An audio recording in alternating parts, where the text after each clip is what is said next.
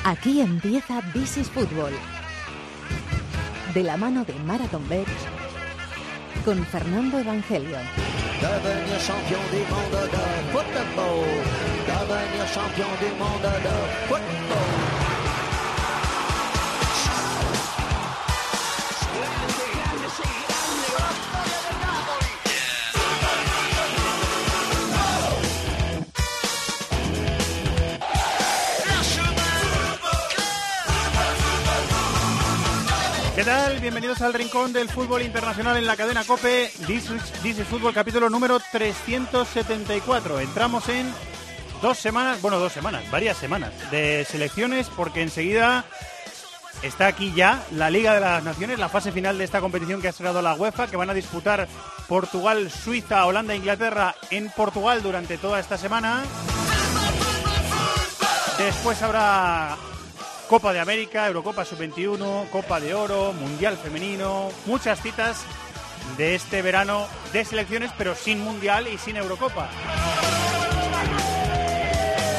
Pero este fin de semana en Madrid, en el estadio Wanda Metropolitano, se echó el telón, iba a decir por todo lo alto, no fue tampoco por todo lo alto, pero se echó el telón a la eh, temporada de clubes y de competiciones europeas. En Liverpool es por sexta vez en su historia campeón de Europa después de ganar 2-0 al Tottenham en la final. Y antes, unos días antes, en Bakú, lo vivimos en tiempo de juego en directo, el Chelsea se había proclamado campeón de la Europa League con Hazard como estrella, ganándole 4-1 al Arsenal. Vamos a repasar también cómo han quedado algunas de las eh, ligas más importantes por coeficiente de Europa, menos las grandes, que las analizamos casi todas las semanas. Con Tony Padilla vamos a repasar campeón de liga y de copa en las eh, federaciones o en las asociaciones, en las ligas, que van por coeficiente de UEFA desde el 6 hasta el 20. Y vamos a terminar el programa de una manera muy especial, juntando a tres narradores de fútbol. Yo creo que va a estar bastante interesante. Luego lo escuchamos. Está Jorge Darda y está también Javi Rodríguez en la dirección técnica del programa. Está Colchero vigilando también. Está Chato en la producción. Aquí arranca el rincón del fútbol internacional en COPE que se llama This is Football.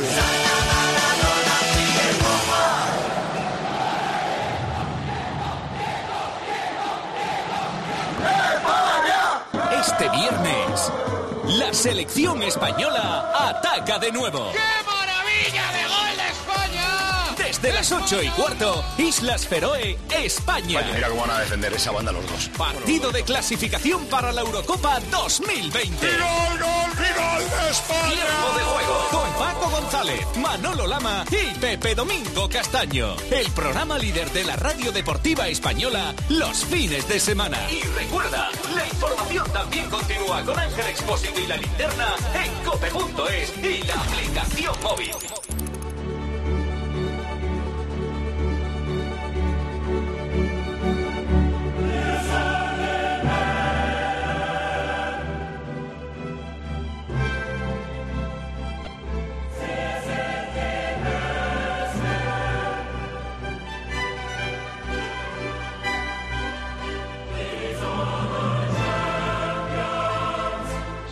Caracolea Mané, cómo bajó la bola el Senecalet. Pita penalti. Penalti. Penalti. Anda, como al minuto. Penalti de Sissoko. Salón. Gol. Y gol, gol, gol, gol, gol, gol. Gol, gol, gol, gol, gol, gol, gol, gol, gol, gol. Liverpool, campeón de la Champions. El Liverpool se proclama el heredero del Real Madrid. Let's talk about six, baby. Let's talk about you and me. Let's talk about all the good things and the bad things that may be. Let's talk about six. Let's talk about sex,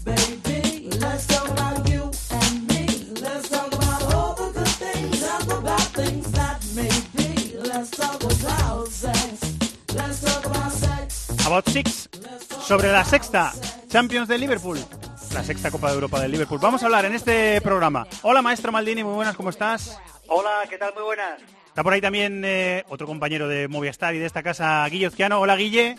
¿Qué tal? Muy buenas. Eh, la peor final, bueno, una de las peores, venga, no voy a decir la peor. Una de las peores finales que se recuerdan en una de las mejores Champions que se recuerdan.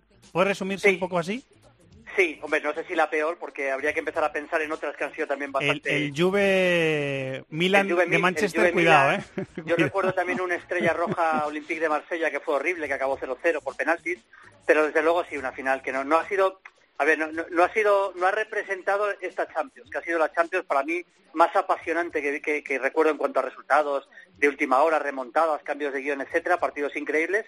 Y la final, la verdad que fue una, sobre todo el primer tiempo. La segunda parte mejora un poquito cuando el Tottenham mejora algo, pero el primer tiempo era, era una sucesión de errores permanentes, de equipos los dos atemorizados, y uno con miedo a ganar, que era el Liverpool que estaba ganando, otro con miedo a que la gane el segundo, eh, no le salía el plan al Tottenham, la verdad que un primer tiempo yo diría que espantoso, francamente. La segunda parte algo mejor, pero tampoco gran cosa. También marcado por el penalti, Guille, por esa acción de Sissoko al principio del partido, que yo también te digo una cosa. Eh, en cualquier otro equipo, pues me lo puedo creer, pero es que eh, en este Liverpool, a este Liverpool también le ha dado un poco igual que le hayan pasado esa- ese tipo de cosas al principio del partido. Siempre ha sido de un poco una mentalidad un poco fija y vimos un Liverpool muy distinto, ¿no? En Madrid. Sí, sí, yo sí que creo que les cambió el plan a los dos, porque el Liverpool no atacó como se esperaba, también por la tensión de una final, ¿no? Es que una final es un partido distinto a todos los demás, entonces, si ya de por sí estaban nerviosos, encima meten un gol, pues probablemente se encontrarían con que no sabían qué hacer, si atacar, guardar el marcador, pero es verdad que hubo mucha imprecisión. A mí lo que me sorprendió es que dos equipos habitualmente, hombre, no, no tienen a los mejores jugadores del mundo en el mediocampo ninguno de los dos, pero que sí que suelen combinar, empezaron a perder balones, a rifarlos de una manera que yo solo lo puedo atribuir a los nervios. Pero luego en la segunda parte, como dice Julio, el Tottenham mejoró, yo creo que mereció empatar, y entonces sí vimos un mejor partido porque el Liverpool además podía contragolpear y era más lo previsible, ¿no? Antes del partido. Me da la sensación también, eh, Julio, de que lo- los tres tocados llevan, llegaban tan tocados que condicionaron la final, porque ni Wings, ni Firmino, ni Harry Kane fueron lo que les habíamos visto esta temporada. Sí, eh, especialmente, bueno, eh, vamos por partes, si te parece. Firmino es que no parecía él, o sea, parecía el primo hermano de Firmino, porque es que no... El o sea, primo malo, ¿no? El primo malo. Sí, sí, eh, es un jugador que, que es verdad que no tiene la intensidad para presionar que pueden tener Salah y Mané, pero también lo hacen. Pero es que es que estaba apático en el campo. Yo creo que estaba seguramente también eh, un poco perplejo porque iban ganando tan pronto, no sé muy bien qué hacer, pero pero es que no se pareció en nada a- al Firmino que conocemos y lógicamente fue fue cambiado. Yo creo que, que estaba como mucho al 60%. El tema de Harry Wings es que realmente a Harry Wings le coloca Pochettino, es evidente que le coloca porque sabía que el Liverpool le iba a apretar muy arriba y quería intentar salir un poquito jugando y no solo en largo siempre como hizo contra, con- por ejemplo contra el Ajax. Pero es que claro, eh, no, no le daban un solo balón, con lo cual él tampoco se ofrecía mucho. y Le taparon esa- bien no- también, ¿eh? Yo creo. le taparon bien, efectivamente, y eso hizo que, que el plan no funcionara, con lo cual al final estaba Wings en el pivote en un equipo que jugaba en largo, con lo cual era eh, casi casi como si estuviera yo, vamos, en el mediocampo ahí. O sea, no, no tenía no, no, no tenía el más mínimo peso en el juego. Y luego lo de lo de Kane, pues también, tampoco estaba al 100%, pero es verdad que Kane, yo creo que de los tres, ese es el que hizo algo más. En la segunda parte Bueno, hay un jugó todo el momento en partido, el que- jugó los 90 minutos. Sí, sí, sí. Y en la segunda parte hay un momento en el que empieza a aparecer un poquito más, viniendo detrás de, de, Son, que se queda un poquito más ahí descolgado como nueve, y empieza a aparecer lejos de lo que es el mejor Harry Kane, pero yo sí vi algunos destellos en, en, Harry Kane, pero vamos, los tres estuvieron años luz de su nivel. Y el, y el Tottenham Guille intentando atraer un poquito al, al Liverpool para que picara el anzuelo, para que fuera a presionar. A veces salieron de la presión, ¿eh? Algunas veces salieron de esa presión, pero a otras les costó, ¿eh? Es que el Liverpool te presiona bien. Sí, no, el Liverpool es un equipo muy compacto porque aparte de atacar bien es que este año ha ganado una seguridad defensiva que no tenía otras temporadas y por lo Eso tanto es difícil, es difícil entrar ahí. Y el Tottenham mejoró en la segunda parte. Yo creo que se atrevió un poco tarde a ir a por el partido cuando empezó a aparecer Son, a hacer esas jugadas verticales que le conocemos. Creo que los cambios también llegaron un poco tarde porque tenía a Lucas Moura y a Llorente y no los metió hasta el tramo final.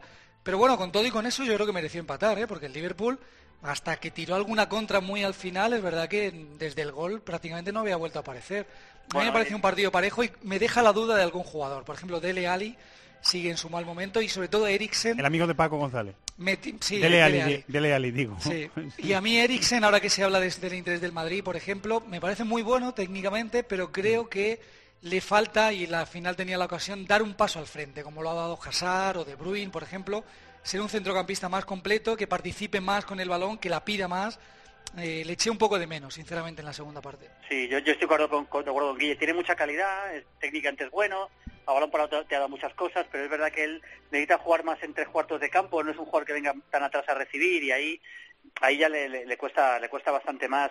Eh, No, no me parece un jugador de los que realmente sea eh, máximo máximo top, como se suele decir, ¿no? Y, y bueno, eh, la verdad que el partido fue, yo lo decía, o sea, no, fue fue bastante bastante decepcionante y el Liverpool en algún momento se atrevió a presionar, pero tampoco con la, con la presión habitual tan asfixiante que suele hacer. Estaba siempre un poquito contenido el, el equipo y, y bueno, jugó, yo creo que jugó el peor partido del Liverpool eh, en, el tramo final de la Champions, francamente. Salvo algunos minutos en Oporto, desde luego jugó mucho peor que, en el, que el día que perdió 3-0 en el Camp Nou. Y ni hablemos del partido de vuelta, por ejemplo, ¿no? De la ida contra el Oporto. O sea, fue... Y luego, eh, yo estoy de acuerdo también que mereció empatar el Tottenham. De hecho, el mejor jugador del partido es elegido Van Dijk, pero para mí es Allison. Pero en cualquier caso, aunque sea Van Dijk, eh, es un defensa. Quiero decir que los dos mejores del Liverpool son, son dos defensas, el Sí, sí, portero sí, y, y Van correcto, Dijk. correcto. Sí, sí. O sea, que yo creo que por ahí... eh, Y, y eh, Son, hizo, Liverpool Son hizo buen partido en el Tottenham, ¿eh? Sí, estuvo Quizá bien. fue el mejor, ¿no? Tuvo algunos tramos buenos, sí, apareció un poquito más, pero tampoco fue decisivo ni mucho menos determinante. Pero en el Tottenham es que es muy complicado salvar un jugador. eh. Hicieron todos una final bastante bastante floja, francamente, bastante decepcionante. Y a mí el coreano me, me gustó. ¿Guille? Sí, con Son a mí me encanta, ¿eh? me parece un jugador súper vertical, yo lo dije en su día, para cualquier equipo del mundo, si el Madrid o el Barça incluso se plantean fichar a alguien, es un jugador de primerísimo nivel, que este año además ha asumido la responsabilidad de esa que le pedíamos a Eriksen cuando ha faltado Kane. Y luego en el Liverpool, pues que los mejores sean Alisson y Van Dijk, dice primero que se ha reforzado muy bien en defensa, para mí una de las claves de este Liverpool, y segundo que los de arriba no estuvieron bien, porque hablabais de Firmino, pero la final de Mané y de Salah, por ejemplo, tampoco fue nada buena. No, Mané quizás fue el que también lo intentó un poquito más al principio, Poquito, pero... Sí, es que a Mané le buscaban mucho. De hecho, la jugada del penalti es un balón. eh, eh, eh, empiezan, ellos estaban buscando permanentemente la espalda de Trippier, el, el Liverpool. Y en la jugada del penalti, es verdad que es un balón que ganan la espalda de Trippier y al final se produce el penalti. Luego en la segunda parte lo intentaron más veces. Y de los tres de arriba, probablemente fue el que podemos poner hasta hasta un aprobado justo, ¿eh? pero no mucho más, francamente. Los otros dos se Sí. suspendieron claramente. Porque la, la defensa del Liverpool fue lo mejor del, del equipo. Bueno, los Sí. tres del medio, Henderson, Fabiño y Vinaldum, se pegaron una paliza también Sí, que sí. bastante sí, curiosa. mucho sacrificio, lógicamente. Es verdad que Van Dijk estuvo a un nivel impresionante. Matip estuvo bien también, ¿eh? que es, eh, ha mejorado mucho con Van Dijk al lado y luego, por supuesto, Allison. Y, y casi podemos parar de contar, porque si analizamos los de arriba del Liverpool, nada. Y luego los, los del medio campo, sí, en, en ese trabajo que ellos tienen, pues hicieron un partido correcto, pero vamos, como mucho correcto. Nada, Los nada de laterales. ¿eh? Yo, yo he destacado los laterales no solo por la final, sino por la temporada. O sea, Mm. Sí, Arnold y sí, Robertson sí, sí. me parece que han hecho un año... Bueno, no hay muchos laterales en el mundo ahora mismo. Es que son fundamentales. En el, en el juego ofensivo del Liverpool son fundamentales. Porque, porque No, yo- ha- han pegado un montón de asistencias. Sí, yo hablaba más de la final en concreto. Evidentemente en, en- en la temporada los dos han sido para mí los dos mejores laterales de la Premier, sin duda, y, y están a un nivel muy alto. A mí me gusta un poquito más Robertson porque creo que defiende algo mejor, pero en cualquier caso Arnold es que tiene 20 años. O sea, eh, Robertson ya es no veterano, pero ya creo que tiene 26, 27, con lo cual eh, Arnold es, el, es un lateral, bueno, para tener en cuenta para el futuro, con 20 años, dos finales de Champions ya, internacional con Inglaterra, o sea que es un chico que está quemando etapas muy rápido. Eh, dos preguntas que os hago. Eh, Julio, la primera. ¿Justo campeón, Liverpool?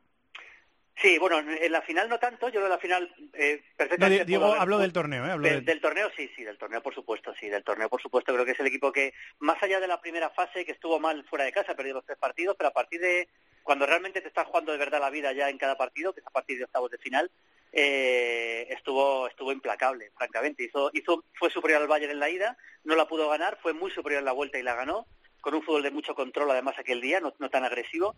Eh, a Loporto le arrolla en la ida y en la vuelta ya no tiene más que aguantar un poquito y estar a la contra. Y luego contra el Barça es muy superior en los dos partidos, tanto en la ida como en la vuelta, a pesar de que perdió la ida tercero. Es el equipo que llegó con más autoridad a la final y desde luego para mí ha sido justo campeón. Guille. Sí, y como colofón además a dos años muy buenos, porque la temporada pasada está bien en la segunda mitad del campeonato, llega a la final de la Champions, este año pelea con el City hasta el final, haciendo un récord de puntos, y lo que ha comentado Julio de su trayectoria en la Champions. O sea que yo creo que como colofón a dos años muy buenos del Liverpool merecía ganar este título. Y la otra pregunta es, eh, ¿Klopp ya está a la altura de los más grandes? Digo, los más grandes, los entrenadores con mejor historial, con, con mejor caché eh, también. ¿Ya está entre Pero- los mejores? ¿Pero te refieres a actuales o de la historia? No, no, actuales, actuales, digo. Eh, sí, sí, sí, actuales sí, por supuesto. O sea, eh, un, entrenador que ya ha, ha llevado a su equipo eh, que además eh, eh, el Liverpool y Borussia Dortmund, dentro de que son dos equipos importantes, el Liverpool es un grande de Europa por lo que ha hecho, pero tampoco no eran favoritos cuando empezó el torneo, ni mucho menos, ninguno de los dos. Han metido en una final al Dortmund de Champions, dos finales al Liverpool, una de ellas ganada. Yo creo que ya está caché. Aparte que es un equipo muy de autor, o sea, es un- su equipo juega lo que él quiere, o sea, es un técnico que ves que tiene su sello ahí.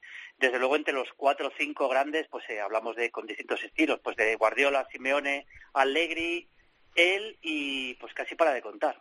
Y que le faltaba esto, Guille, también. Le faltaba esa Sí. guinda. Hombre, en, en activo todavía hay entrenadores que han ganado mucho y con, y con equipos distintos, ¿no? Pienso en Ancelotti, por ejemplo. Pienso en Mourinho, que no me gusta el estilo, pero sus méritos están ahí. O sea que, eh, digamos que históricamente... Mourinho precisamente dijo, de los dos entrenadores de la final, eh, dijo lo mismo. Eh, cuidado con no ganar títulos, que esta, que esta profesión es muy cruel. Y yo creo que tiene razón, ¿eh? Claro, digamos que los dos son los técnicos jóvenes que, que más apuntan para el futuro. Uno ya se ha consagrado ganando la Champions, a otro le falta como a Pochettino. Pero que lo que iba a decir es que con Ancelotti, con Allegri, con Guardiola, con Mourinho, pues son técnicos que llevan muchos más años, que han estado en distintos clubes Sí. y por lo tanto tienen que confirmarlo tanto Klopp como Pochettino que no es solo llegar sino mantenerse, ¿no? Como decimos de los futbolistas muchas veces. Pero está claro que Klopp está entre los grandes por más que porque haya ganado. A mí yo creo que al final no es tanto cuestión de ganar y per- o perder, sino del estilo que está proponiendo, de cómo ha cambiado la mentalidad de un grupo que, que no estaba ganando títulos ni llegando a Y finales que estaba tocadísimo, sí. Claro, y sobre todo por el estilo, el carisma que desprende y el extracto que habéis puesto al empezar el, el programa, ¿no? Lo, lo- bueno, con cómo enlaza con los aficionados, eso Lo también espontáneo es que es. ¿verdad? Sí. Claro, muy simpático, muy espontáneo, muy carismático y eso también cuenta. ¿Qué ibas a decir, Julio?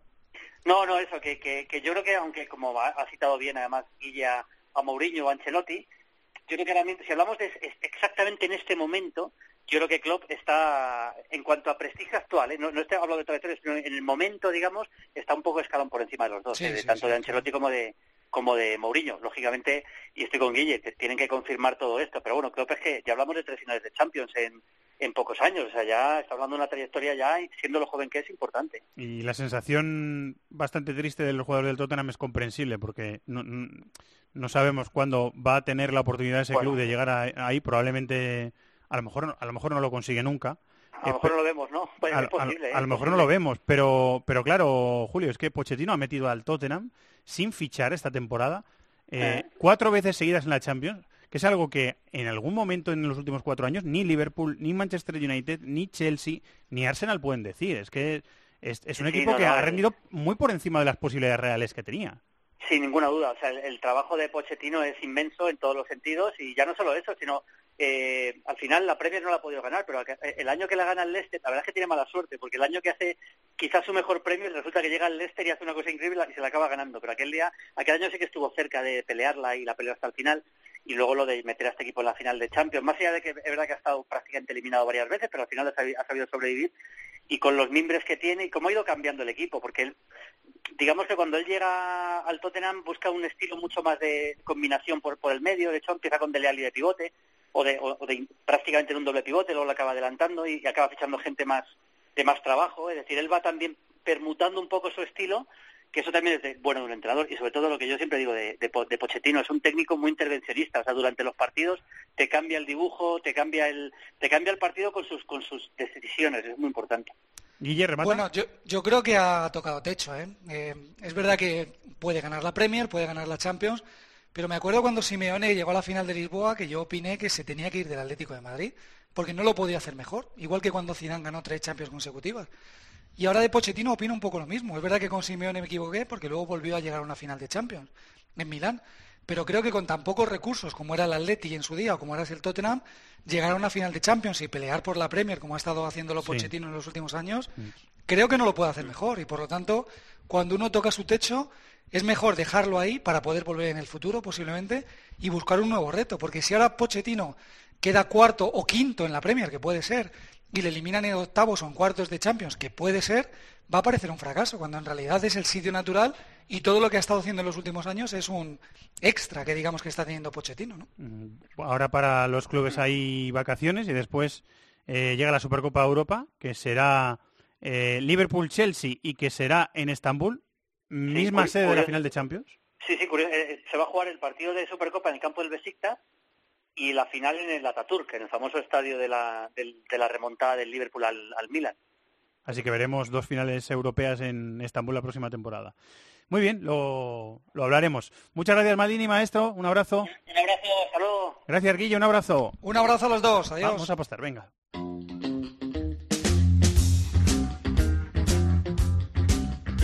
De la mano de Marathon Bet. This is Football.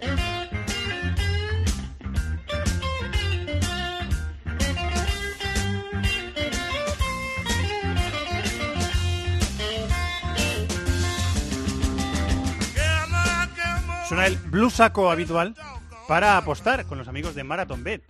Hola, David González. Muy buenas, compañero.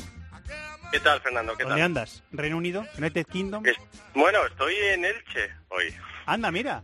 Por Sí, preguntar. que ya sabes que soy, soy de allí. Sí, hoy estoy en Elche. Sí. Ah, que eres ilicitano. Soy licitano. Muy sí. bien. O sea que estás disfrutando de vacaciones. Estoy, bueno, mitad, mitad. Mitad, mitad. Trabajando un poquito Mitad, a tiempo parcial. Vale, Traba- vale. Trabajando un poquito. Pues entonces Sí. te vamos a pedir un, te vamos a exi- exigir un esfuerzo para apostar eh, Sí. por dos cosas que hay, hay unas cuantas cosas. Antes me he dejado, por cierto, dos partidos de la fase de clasificación que escuchamos la promo de tiempo de juego que tiene la selección española en Islas Feroe contra Islas Feroe y en el Bernabéu contra Suecia, días 7 y 10 de junio. Pero tenemos, eh, ha- has querido elegir dos citas, ¿no? Para apostar de las de selecciones. Sí, he ido a por la Nations League y luego Oh. también eh, un repasito al Mundial Femenino. Ah, qué bueno. eh, sí, a mercados anticipados del Mundial Femenino. Pero bueno, vamos a empezar por las semis de, de Sí. la Nations League, ¿te parece? Portugal, Suiza y Holanda, Inglaterra, que son las dos semifinales. Sí, Portugal-Suiza, que se juega en Porto, se juega en Dragao y abre las semifinales. Suiza es una de los sorpresas de la competición, ya no nos acordamos, pero ganó 5-2 a Bélgica en un Correcto. partidazo de Seferovic. Correcto. Sí, sí. Bueno, se enfrenta a Portugal, que dicen las apuestas que es como la gran favorita de estas cuatro para esta primera Liga de Naciones. ¿Así? Apostamos a la victoria local manteniendo la portería cero, que nos Ah. llevaríamos 2,58 por euro apostado. Ahí va, está bien pagado, ¿eh? Buena cuota Está esa. bien pagado. Sí. ¿Y para la otra semifinal tenemos eh, apuesta? Sí, tenemos Países Bajos e Inglaterra, no Holanda, Países Bajos, se juega en Guimaraes y traemos dos apuestas. Una es para los que no tienen cuenta, en el raro caso de que no tengan cuenta para Bet, sí, eh, hacemos una supercuota 6. Pues eh, ellos eligen el ganador, eh, Países Bajos e Inglaterra, y se pueden llevar una cuota 6. Pero para los que ya son clientes, para la mayoría, vamos a rescatar una apuesta interesante. Y es que se paga a 3,62 que gana Países Bajos y que hay muchos goles, que hay más de 2,5 goles. Ah, muy bien, que puede ser. Porque puede Sí. ser un partido entretenido y Holanda, pues eh, puede irse el ataque también. Vamos a verlo. Eh, Inglaterra es muy buena a balón parado. Sí, es, es buena apuesta también. ¿Y Mundial Femenino qué me ofreces de Mundial Femenino? ¿Qué mercados hay por ahí? Acabamos con el Mundial Femenino, sí, vamos a tener también muchos mercados en Maratón B. Eh, Debuta España ante Sudáfrica, pero en ese partido las nuestras son muy, muy favoritas, así que nos vamos a fijar en mercados a campeón, mercados a ganador del torneo. Y encontramos a cuatro equipos por encima del resto. Eh, Francia, que es la anfitriona de Estados Unidos, que son las vigentes campeonas, se pagan a 4,5 por euro apostado. ¿Sí? Y le siguen Alemania, que siempre está ahí, siempre está en la pelea, a 6,50 e Inglaterra a 7 euros por euro apostado. Muy bien. Eh, pues son interesantes las cuotas del Mundial Femenino. Suerte para España que se meta en la siguiente ronda, que llegue a por lo menos a octavos de final.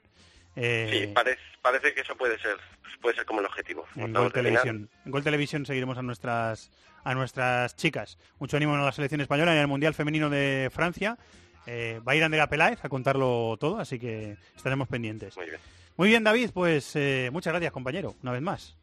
Muchas gracias, Fernando. Muchas gracias a vosotros. Un abrazo. Cuotas sujetas a cambios para mayores de 18 años, hay que jugar con responsabilidad y que podéis consultar las condiciones en marathonbet.es. Los de las cuotas, los de las cuotas. MarathonBet es más. Más mercados, más ofertas, más experiencias, más cuotas. Regístrate ya en marathonbet.es. Deposita 60 euros, introduce el código Bonacope y juega con 90. Deposita 60 y juega con 90. Los de las cuotas, los de las cuotas. MarathonBet, mayores de 18 años, juega con responsabilidad. Consulta condiciones en marathonbet.es.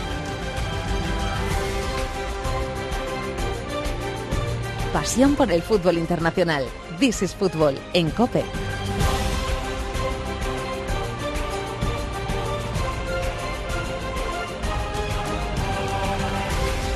Y el miércoles en el Estadio Olímpico de Bakú, un escenario muy poco propicio para una final, la verdad, eso nos pareció, mientras estábamos retransmitiendo tiempo de juego.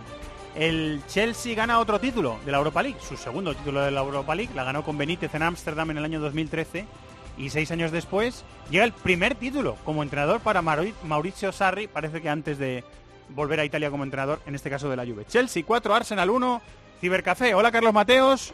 Hola, ¿qué tal? ¿Cómo estáis? Comunidad Valenciana, Miquel Moro. Hola Miquel. Muy buenas tardes. ¿Os gustó el partido? Porque para mí, si tenemos en cuenta la segunda parte, fue mejor que la final de Champions. Para mí, ¿eh?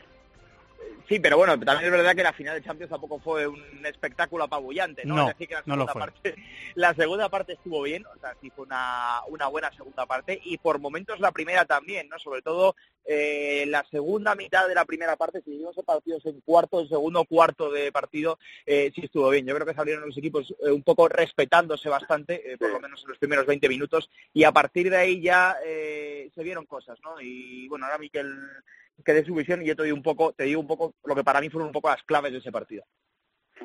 Sí, la verdad es que si lo comparamos con la final de la Champions, eh, lo que nos había llamado la atención sobre equipos Premier llegando a finales europeas y todo, pues sí que al final también se trasladó eso, ¿no? Que son equipos que se ven durante durante todo el año y no y no no, no es una no es, lo no la misma no es la misma rutina que una final entre dos equipos que saben que va a ser un- el único partido del año y tal. Y la verdad es que se tantearon mucho se tantearon mucho hubo mucho respeto. Y al final después de todo pues hasta que parece que Hazard y Giroud se liaron la manta a la cabeza y lo quisieron llevar todo por delante que firmaron una segunda parte vamos escandalosa. Eso iba a decir, eh, Charlie, que este fin de semana aprendí que se tiene que decir diferenciador y no diferencial, que diferencial está mal dicho. Hazard fue el jugador diferenciador de la final, ¿verdad? Sí, MVP. sí. Sí, fue el jugador diferenciador y es un poco lo que yo te decía que para mí quizás fuera la clave, ¿no? Eh, yo creo que ganó el equipo eh, cuyo entrenador supo encontrar antes la forma de potenciar a los jugadores que daban eh, sentido a, a lo que él quería jugar, ¿no? Es decir, eh, si en la primera parte el Arsenal anuló muy bien a Jorginho y, a Hazard, en la segunda Sarri descubrió bien cómo encontrar a Jorginho y a Hazard y fueron al final los dos jugadores claves para mí junto con Giroud Sí. de la de la final. Y en el Arsenal yo creo que Emery no terminó de encontrar lo que le podían ofrecer la Cassette y Aubameyang. Y yo creo que ahí el Arsenal se, se resintió. Y por eso yo creo que ahí estuvo un poco la clave, ¿no? Cuando Hazard empezó a entrar, sobre todo ese primer gol que abrió la lata, que desmotivó un poquito al Arsenal, cuando Hazard empe- empezó a verse, cuando Jorginho empezó a recibir el balón en el centro del campo, el Chelsea creció y en la medida en la que disminuía el Arsenal y ahí para mí estuvo un poco el factor diferenciador. Sí, porque eh, es verdad que mm, la primera media hora de Hazard en el partido fue bastante discreta, pero después eh, fue el mejor del encuentro. Y Giroud, eh, mm, Miquel, eh, Giroud ha sido el delantero titular durante la Europa League y ha respondido con rendimiento y con goles, Sí, ¿eh? Ha sido el máximo goleador, 11 goles ha metido. Sí, digo, digo le, le podías mm, perdonar que a lo mejor no hubiera rendido, pero solo por los goles que ha hecho, aunque se hubiera paseado por durante toda la competición, ya mereció la pena la apuesta a Sarri. Y, no quería dejar de pasar el, el detalle de los entrenadores que comentaba Charlie al principio, y es que si Unai es un entrenador que en esta competición, en los últimos años con el Sevilla, se había movido muy bien, Sarri, siendo un entrenador, digamos, con más experiencia, pero no a estos niveles, eh, demostró una dirección de campo mucho mejor que la del entrenador español. ¿Quieres decir algo de Osil, eh, Charlie? Bueno, que yo creo que, hizo un trabajo más defensivo de lo que estamos habituados en el, en el primer tramo de partido, o sea, que, que ayudó más en esa, en esa tarea, que, que yo creo que Meri ha subido a ese barco, que no era fácil subir a ese barco a Ozil, pero sí pienso que ese desgaste eh, que realizó un poco ayudando a que Jorginho no apareciera tanto en los primeros minutos y demás, eh, le pasó factura en el resto del partido, ¿no? Y, esa labor que tenía que hacer en ataque quizás de enganche con Aubameyang y con la eh, no se le vio tanto, ¿no? Es verdad, el Arsenal yo creo que buscó más entrar por bandas en la primera parte y, y el trabajo que Ozil hizo fue un trabajo al que está menos habituado, un trabajo que fue importante, pero que yo creo que le restó eh, visibilidad en las facetas en las que él quizás tenga que aportar más. Muy buen gol de Pedro, muy buen gol de Iwobi. Eh, vimos como Kovacic no terminaba el partido porque lo sustituyó eh, Sarri en la segunda parte. Antes fue titular, Azpilicueta y Kepa también. Eh, título para los españoles del Chelsea. Ha perdido eh, Charlie el sitio Marcos Alonso con Emerson, que hizo buena final el brasileño, ¿eh? Buena final. Sí, eh, sí, sí, no, la verdad es que hizo una final y la segunda parte eh, fue uno de los jugadores importantes, ¿no? Poniendo ese centro. Bueno, vamos a ver, el centro al final era lo de menos. Lo importante es el remate que hace Giroud de cabeza, que es un auténtico escándalo. en el Grandísimo primero, ¿no? remate, sí señor. Un espectáculo de gol. Pero luego también eh, creo recordar que participa en otro de los goles, eh, robando un balón en la, en, la, en la salida. Bueno, hizo un partido completo. Tuvo en la primera parte también fue uno de los motores ofensivos del, del Chelsea. Eh, yo no sé hasta qué punto eh, es quizás mejor jugador que Marcos Alonso, pero lo que está claro es que ha respondido a la confianza que han dado en él, ¿no? Y que al final eh, eso va a obligar a salir quizás a uno a uno de los dos, aunque también es verdad que si viene un nuevo entrenador habrá que ver por quién apuesta, pero ya se habla de lo de Marcos Alonso al, al Atlético de Madrid, o sea que es verdad que Emerson le puede haber ayudado este final de temporada y le puede haber ayudado esa final de la Europa League. Eh, ¿Te queda por- algo por decir, Miquel? Sí, ¿Rematamos? un, un- un punto importante y es que es, es un jugador que a lo largo de su carrera pues siempre eh, se ha hablado hasta qué punto es más efectivo que efectista, pero la final de, de David Luis eh, también me gustó bastante. Estuvo muy serio atrás, Sí, señor. cortando las... las eh, además, si- siendo un equipo que sabíamos que iba a buscar situaciones donde la Casetti y Aubameyang corrieran y el partido de David Luis también fue, vamos, más que correcto. ¿Charlie? No, yo simplemente es fútbol ficción, ¿no? Y a lo mejor no hubiese cambiado mucho, pero es saber qué hubiese pasado en esta final con Mkhitaryan, ¿no? Eh, más allá de lo que hubiera aportado, ¿no? Lo que es de vergüenza, por lo menos para mí es que un jugador no pueda jugar una final de la Europa League por motivos políticos, llevándote la final como te la llevas a Baku, en un campo eh, donde, donde la mayoría de la gente eran entradas de cortesía, donde juegan dos equipos ingleses y te lo llevas tan lejos, con un césped en el estado en el que estaba, un campo olímpico donde además no se veía, no se veía ambiente. La verdad es que para mí, ya lo has comentado tú, para mí, para mí fue un despropósito y lo de Mkhitaryan no es sino la gota que colma el vaso. La verdad es, eh, y se han jugado muchas la final europea pero organizada de los últimos años, para mi gusto con diferencia. Puede ser, ha salido bastante mal parada la, la UEFA de todo lo que ha rodeado la final. Cuando la decidieron, o sea, cuando la eligieron como final, no se sabía nada de, de eso, no se sabía que quitarían, podría jugar la final, ni, eh, ni las cuestiones de, los, de, las, de las entradas, que al final acabaron devolviendo entrada a los dos, pero la verdad es que no, no, no, no ha tenido muy buena imagen la UEFA, la verdad, con Pero él. entonces tendrás, tendrás que moverte o tendrás que corregirlo o tendrás que No, no, van a tener que corregirlo. político, Eso... Pero, o sea, lo que no puedes hacer, lo que no puedes hacer es que tú organices una final en Baku y sobre la marcha no seas capaz de cambiar las cosas para que un futbolista no juegue por cuestiones políticas, que de todo me parece lo más grave. O sea, sí, luego- sí, sí, luego- correcto. Entonces, si no, si no puedes garantizar eso, tendrás que llevarte al otro lado y tendrás que romper Sí, con sí. Bakú, con, con- te cueste lo que te cueste. Pero lo que no puede ser es que en pleno siglo XXI sucedan estas cosas. Para Sí, señor, gusto. tienes toda la razón. Muchas gracias, Charlie, un abrazo. Gracias a vosotros, un abrazo. Gracias, Miquel, un abrazo. Un abrazo para todos.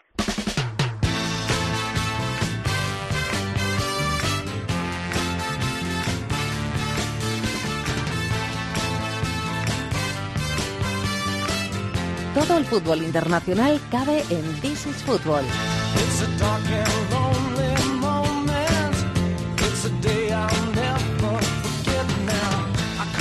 Compañero Tony Padilla, muy buenas, ¿cómo estás?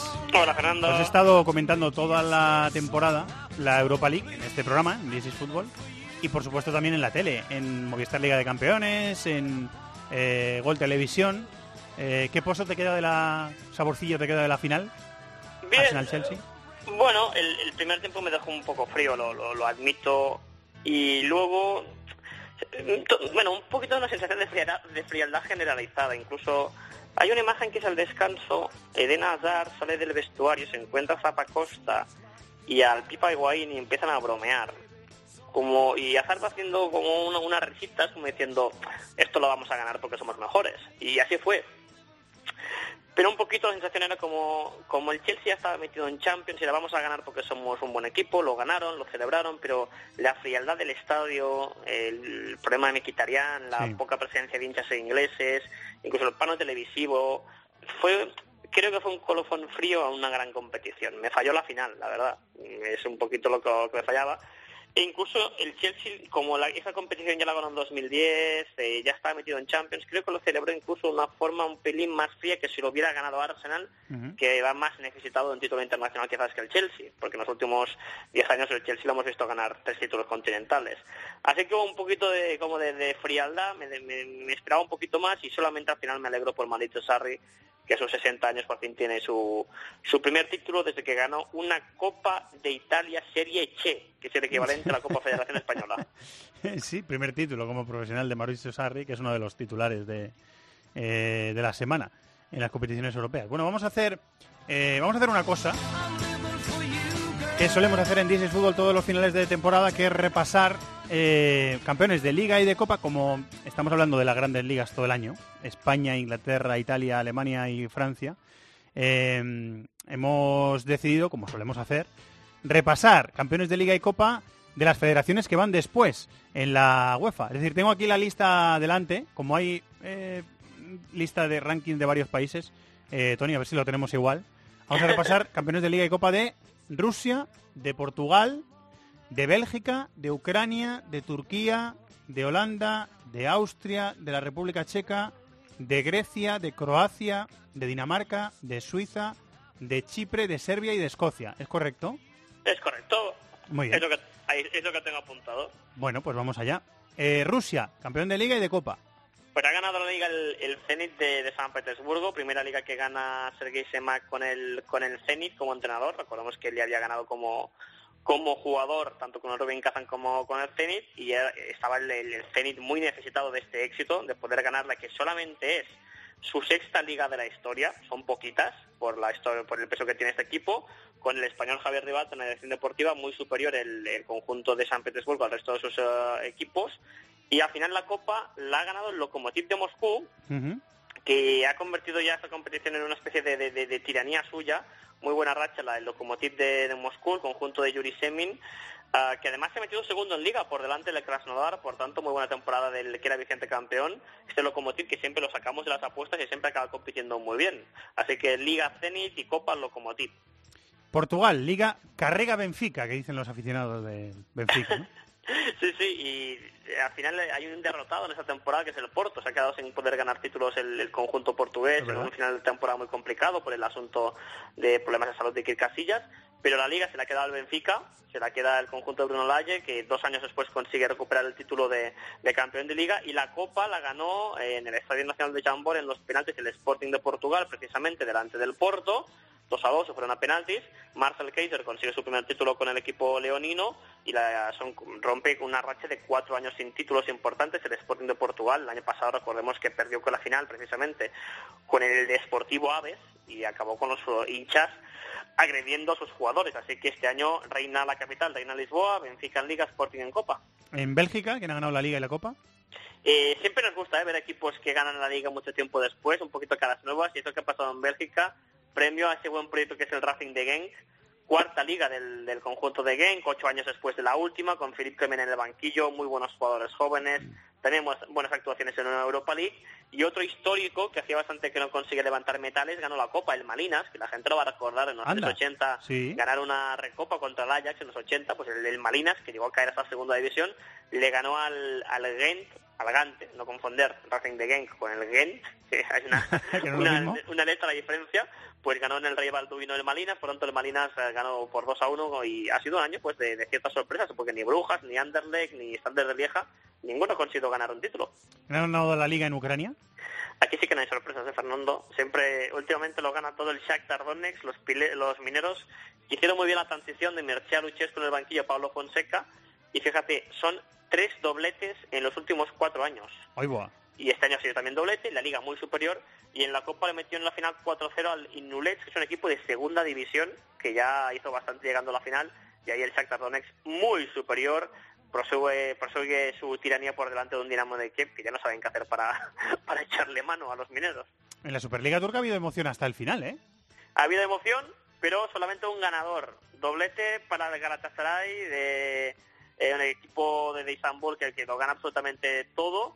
Ganó en la liga en esa penúltima jornada, en ese duelo súper intenso con el Istanbul Basaksehir. Eh, recordemos que el Istanbul Basaksehir, este equipo con apoyo del gobierno, eh, casi sin hinchas, eh, ha estado liderando la competición durante toda la temporada. Parecía que tenían eh, en, en su mano ser campeones por primera vez. Se pusieron nerviosos, empezaron a perder puntos y en la penúltima jornada llegaban empatados a puntos. Quien ganaba el duelo directo ganaba la liga y lo ganó el Galatasaray por 2 a 1. Por tanto, otro título para Fatih Terim, eh, imperial, el, el veteranísimo entrenador, que luego también ganó la Copa. La final, con mucha polémica al final, le derrotó 3 a 1 a la, a la Quisar de Sport, ese equipo que recordarán la gente del Sevilla jugar este año Europa League contra ellos, que llegó a la final pero bajó a segunda división. Parece hecho aposta, llevamos dos dobletes consecutivos. Vamos a por el tercero, Holanda, otro el doblete. doblete, correcto. El, el del Ajax, que además casi se metió en la final de la Champions. Qué temporada la del conjunto de, Ámsterdam, la Liga, aguantando hasta el final la lucha contra el PSV Eindhoven. Por momentos pareció que el PSV lo tenía en su mano, le llegó a sacar cinco puntos a falta de siete jornadas, pero se puso nervioso y el Ajax en esta generación, me atrevo a decir que inmortal, porque va a ser recordada por lo bien que lo hizo en Champions eliminando a Madrid y Juventus, pues eh, consiguió ponerse por delante y en la final también muy facilito, le ganó 4-0 a William segundo, mucha facilidad el Ajax mandando en esta competición, pero bueno, ellos llegaron a soñar con el triplete y lo tuvieron muy cerca, así que es una temporada histórica del Ajax. La cuarta taza de doblete en, en Austria, que se va a meter por fin, mira que lo ha intentado, ¿eh? Red Bull meter al Salzburgo en la Champions. Bueno, pues por fin, por fin, les ha costado mucho, Tony. Correcto, ya, ya te anticipo que hay más dobletes. ¿eh? En este caso, el, el de Austria es bastante previsible porque he estado buscando las estadísticas. Son seis dobletes en los últimos nueve años. Y de los últimos siete años, eh, si no han habido más dobletes es porque fallaron en Copa, porque la Liga, mm, excepto los 2013, que, que la perdieron con Austria de Viena, lo del Salzburgo realmente es una tiranía, con un proyecto muy consolidado, cambiando entrenadores y jugadores. Este año con Marco Rossi, el alemán en el banquillo, muy facilito. En la final le ganaron al Rapid de Viena por 2 a 0. Ujú. Y como bien apuntabas, Fernando, pues el año que viene por fin se van a meter en eh, Champions League, elidiendo un poquito las esas pérdidas donde siempre acumulan frustración. Y con el dinero de Red Bull y un fútbol base maravilloso, y sobre todo viendo cómo están los, los otros clubes, yo creo que el próximo año, doblete no lo sé, pero Liga me da que, que tendremos otra. Eh, la Liga Checa, que está un poco despistado y no la he seguido mucho, ¿con ¿quién la ha ganado?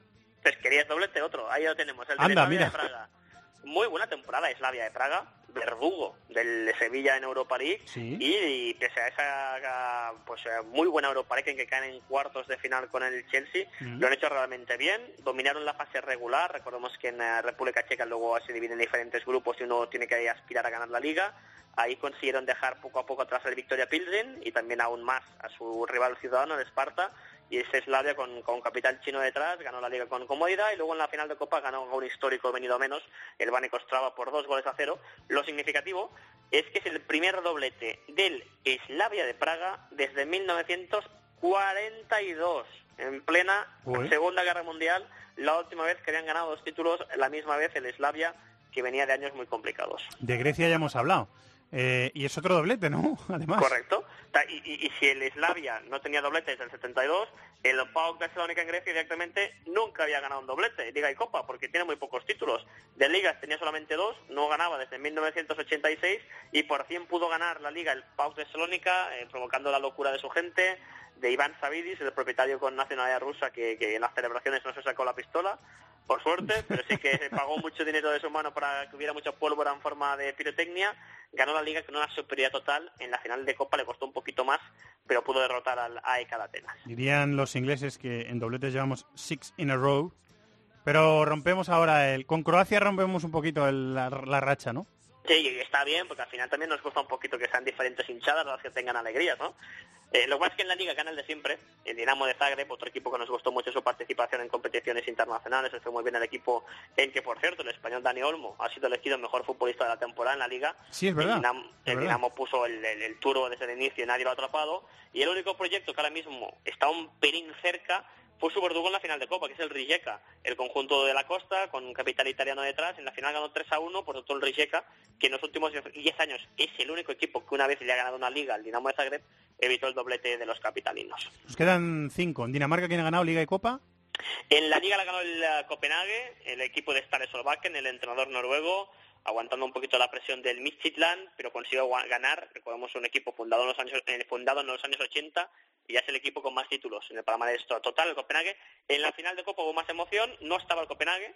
La final fue Midtjylland contra el Brondby y ganó el Midtjylland en los penaltis. Curiosamente, este equipo de la península de Jutlandia tenía dos ligas ganadas, pero nunca había ganado la Copa. Creo que fue la primera vez que el Midtjylland, este equipo que utiliza el Big Data, las estadísticas, consiguió ganar una, una competición copera. En Suiza, ¿quién ha ganado la, bueno, la Liga el mismo del año pasado? ¿Y la Copa? El, el Young Boys, que después de años de pasarlo muy mal, pues tiene pinta de estar dominando la liga con mucha comodidad. Y la Copa la ganó el Basilea, que es el rey un poquito que ha perdido el trono en, en Mm. liga, pero el Basel siempre con un fútbol base muy muy bueno, ganó la final de Copa al Thun, por tanto, los dos equipos más grandes ahora mismo han conseguido ganar los títulos en un año en que un histórico, el Grasshopper de Zurich, ha bajado a segunda división por primera vez en su historia.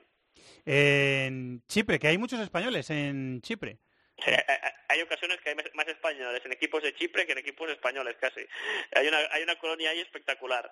Algunos de ellos campeones de liga con el equipo de siempre, el Apoel de Nicosia, no falla, entrenador italiano en esta ocasión, Tramezzani, exfutbolista que estaba en, en Suiza, pues el Apoel consiguió ganar también la, la liga, con un poquito de emoción, pero lo hizo, pero perdió la Copa, la perdió contra otro equipo con muchos españoles, como es el AEL de Limasol, Ah, verdad, que sí. le ganó 2-0 la final. Eh, con goles de Junior y de Adamovic. La siguiente liga que tenemos es Serbia. ¿Quién ha ganado en Serbia? Pues mira, la liga la ganó Estrella Roja, ya son tres consecutivas, Sí. muy buena reacción de una Estrella Roja que le había pasado muy mal por problemas económicos y ahora mismo vive años dulces, pero se quedó sin doblete porque perdió precisamente la Copa contra su eterno rival, el Partizan, que pese a tener Anda, la hinchada dividida, a tener problemas de, de dinero, consiguió ganar la final 1-0 en un partido con, con más bengalas en la grada casi que talento en el terreno de juego, pero el Partizan evitó que, que se quedara con el doblete su vecino. Y del fútbol escocés también hablas durante todo el año porque te mola. Pero Correcto. recuérdanos. Pues mira, pues eh, no, no solo doblete, triplete del Celtic de Glasgow, porque recordemos que en Escocia tienen tres competiciones, la Copa de la Liga, y no solo eso, es que son tres años consecutivos de triplete. Ellos hablaban, ¿no? Pues del, del triple del triple treble, o sea, el triple treble, porque lo que han hecho es espectacular, tres tripletes consecutivos, pese a la reacción del Rangers con Steven Gerrard en el banquillo, el Celtic ha ganado la Liga, pese a que perdieron el entrenador en plena temporada. ¿eh? Recordemos que Brendan Rodgers recibió una oferta en plena temporada para irse a entrenar a Leicester, abandonó el Celtic y el Celtic tuvo que recurrir a uno de sus mitos, que era Neil Lennon, que estaba sin trabajo, y con Neil Lennon acabaron de, el trabajo que habían empezado con Rodgers, así que son tres tripletes consecutivos, ocho ligas consecutivas. El próximo año, si el Celtic gana la liga, serían nueve y igualaría el récord histórico de toda la historia del fútbol escocés. Vaya dominio, vaya repaso que hemos eh, hecho ya para que la gente se prepare. No hemos terminado, eh, acabamos de terminar, están recientes las finales de Europa League y de Champions y ya se pueden preparar para las previas que van a venir dentro de unos meses y dentro de unas semanas, perdón, y que ya van a tener nuevas eh, normas. La International Board ya ha metido algunas normas nuevas y se van a aplicar ya en esas rondas. Muy bien, Tony, amigo, muchas gracias, ¿eh? Un abrazo a vosotros. Los de las cuotas, los de las cuotas. MarathonBet es más. Más mercados, más ofertas, más experiencias, más cuotas. Regístrate ya en marathonbet.es. Deposita 60 euros, introduce el código Bonocope y juega con 90. Deposita 60 y juega con 90. Los de las cuotas, los de las cuotas. MarathonBet, mayores de 18 años, juega con responsabilidad. Consulta condiciones en marathonbet.es.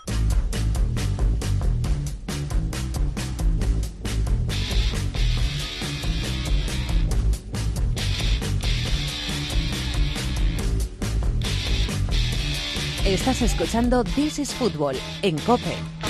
Keep on running. Keep on hiding. One fine day I'm gonna be the one to make you understand. Oh yeah, I'm gonna be your man. Y vamos a terminar este This is Football de una forma un poquito eh, más relajada. Solemos aprovechar, se lo estaba diciendo a nuestros eh, protagonistas de, de hoy hace un momentito por línea interna, solemos aprovechar estas últimas fechas de temporada cuando ya han acabado las competiciones, ya se ha ido la Champions, ya se ha ido la Europa League, ya hemos resumido todo, las ligas y las copas ya... Bueno, estamos resumiendo también la lista de unos cuantos campeones en Europa eh, y aprovechamos estas fechas para hacer cosas un poco distintas y que nos apetece en este programa. Pues eh, charlar sobre la profesión, charlar sobre fútbol, pero cosas que no sean tan de actualidad. Y estaba recordando también con ellos que hace, no sé si fue un par de años o tres, nos marchamos, este programa se marchó a un pueblo de Toledo, que es el hogar de José Ángel de la Casa, y le hicimos una entrevista que al final nos quedó bastante pintona, claro, por el protagonista, que era lo más importante. Eh, una charla deliciosa, fantástica, que se puede seguir escuchando en el, en el podcast del programa. Y vamos a echar otra charlita también. Y curiosamente, con la figura del narrador. Invitando a tres narradores. Uno eh, no aparece de momento, pero claro, vive tan lejos que es comprensible. Tres narradores de televisión y de radio de este país para reflexionar sobre su profesión. Emerson Giroud, qué golazo, qué cabezazo de Olivier Giroud. Centro de Emerson, el giro de cuello majestuoso de Olivier Giroud para adelantar al Chelsea. Ahí va Morales, se hace el autopase Morales, madre mía Morales, madre mía Morales, golazo, golazo, golazo, golazo. Centro del área que robo de balón, Tomás, atrás Saúl, ¡qué golazo! Iwobi, derechazo de Iwobi, gol. Marca el Arsenal en el 68. El fútbol cuando se vuelve loco. Envío al área, Gameiro Rodrigo.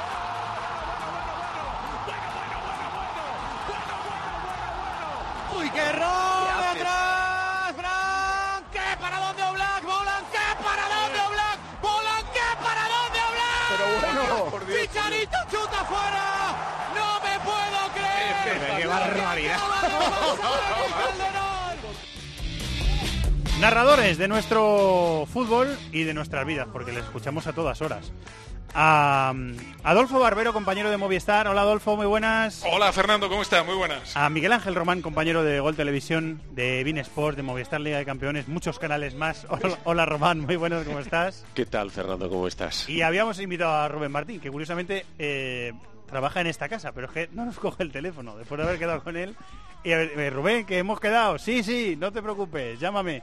Pues eh, le seguimos llamando. A ver si aparece. Si aparece, pues participará de la charla y si no, será con vosotros dos. Eh, ¿Cuántos? La primera pregunta. Para los dos, ¿cuántos partidos lleváis narrados? Eh, es un poco atraco, eh, porque no se ha avisado antes de que os iba a preguntar esto. ¿Cuántos partidos lleváis narrados a ojo de buen cubero? Puede ser, esta temporada. ¿Y cuántos os quedan por narrar antes de iros de vacaciones? Adolfo, ¿a ti? No tengo ni la más remota idea.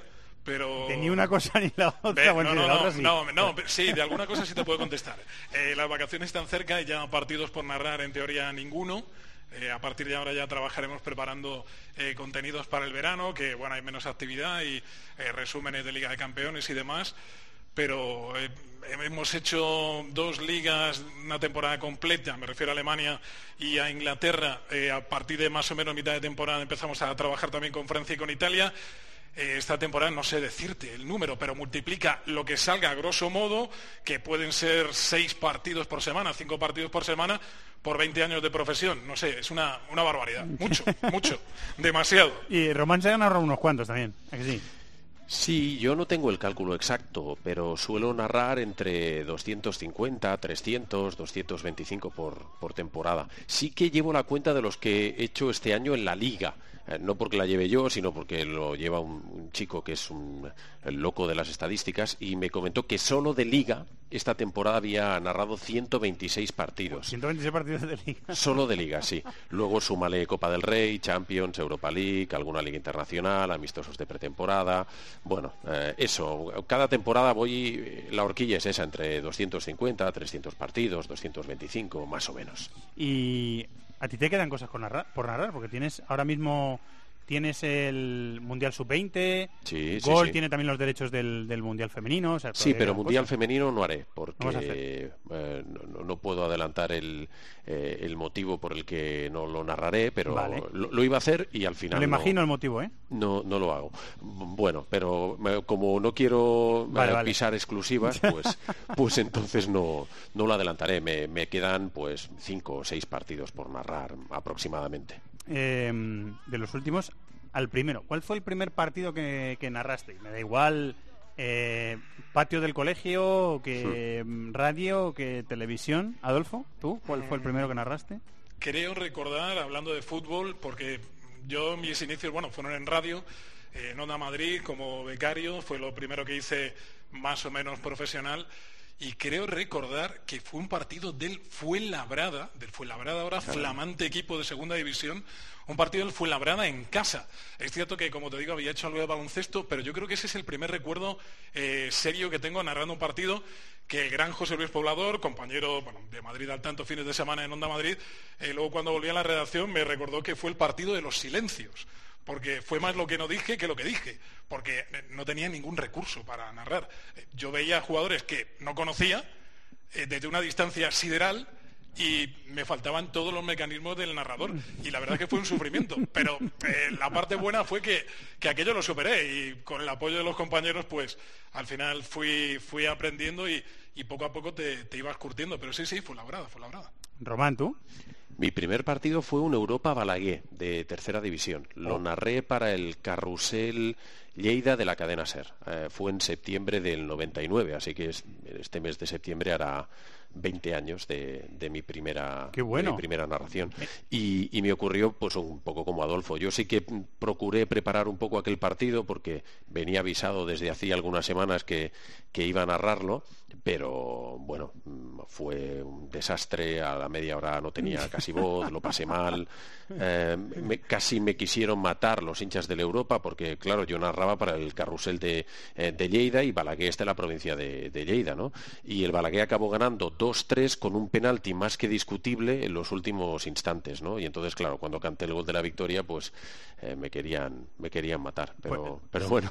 Saber que, bueno, eh, esas eh, cosas pasan. Cuando uno narra fútbol local pasan esas cosas. Sabes que yo, eh, más o menos por esas fechas, eh, bueno, iba a decir comenté, no, hice inalámbrico de mi, mi primer partido, que fue en, precisamente en Carrusel Deportivo Madrid, en la SER, eh, un Alcorcón Naval Carnero, que lo narró Oscar Ribot, que ahora se dedica a la representación de, de futbolistas. Sí, sí, y pues, que pasó por prensa del Madrid. sí. y que pa- luego pasó por la prensa del, del, del Madrid y ahora está eh, pues lle- llevando los, los destinos de, de algunos jugadores también del Madrid. Y, y- y fue más o menos por esas fechas ¿eh? sería septiembre del 99 también. O sea que por ahí co- coincidimos con los estrenos. Em, hace me estaba acordando que hace poco vimos a- al pobre un compañero de, de Gol o de Vin no me acuerdo por dónde lo, lo metisteis el, el partido que yo creo que fue por la niebla que hubo un momento que el pobre dijo eh, el drama ya es muy real es decir no veo nada absolutamente nada. ¿Qué, es lo más raro que os ha pasado Adolfo qué es lo más raro que te ha pasado en una narración la, la cosa más extraña con la que te has eh, tenido que has tenido que lidiar y salir del paso como has podido. Mm, Bueno, que no tenga que ver con la fisiología humana, que eso hay veces que hay ciertas necesidades que te obligan a desaparecer. Eh, eso me ocurrió en, Almería con Manu Sarabia de comentarista, un partido de segunda división hace años, y el mensaje fue escueto, Manu me ve al servicio y desaparecí.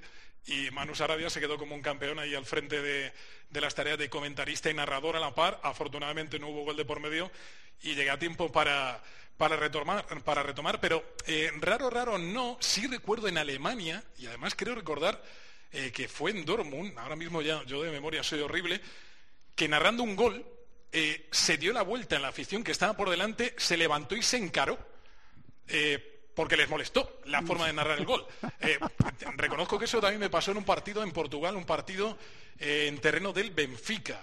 Y allí no se dieron la vuelta y me pusieron cara de jabalí. Allí directamente me cayó algún improperio.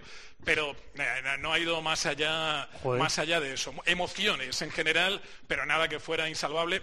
Y más allá, por supuesto, que esto Miguel Ángel eh, o a ti mismo nos ha pasado 50.000 veces. No veo, no oigo, eh, no, en fin, eh, todo eso que No nada, no veo, no oigo, no nada. de nada, pero que, que son cosas que ocurren. Es decir, que, que mucha gente cuando escucha narraciones en general y de fútbol en particular, eh, quizá no piensa que, que de fondo puede haber mil dificultades que al narrador se lo ponen mucho más complicado. Pero claro, es tu trabajo, eh, a nadie le interesan tus problemas. Albert Moreno se llama el compañero me dice Sí, Chato, sí, sí. de- el drama es muy real el pobre qué momento tan qué momento tan difícil eh Román el tuyo La, la O mía, los la peor, tuyos, los tuyos. La, la peor, mira, os voy a contar dos. La primera, la, la peor de todas, ¿eh? Tuve que salir escoltado por la policía.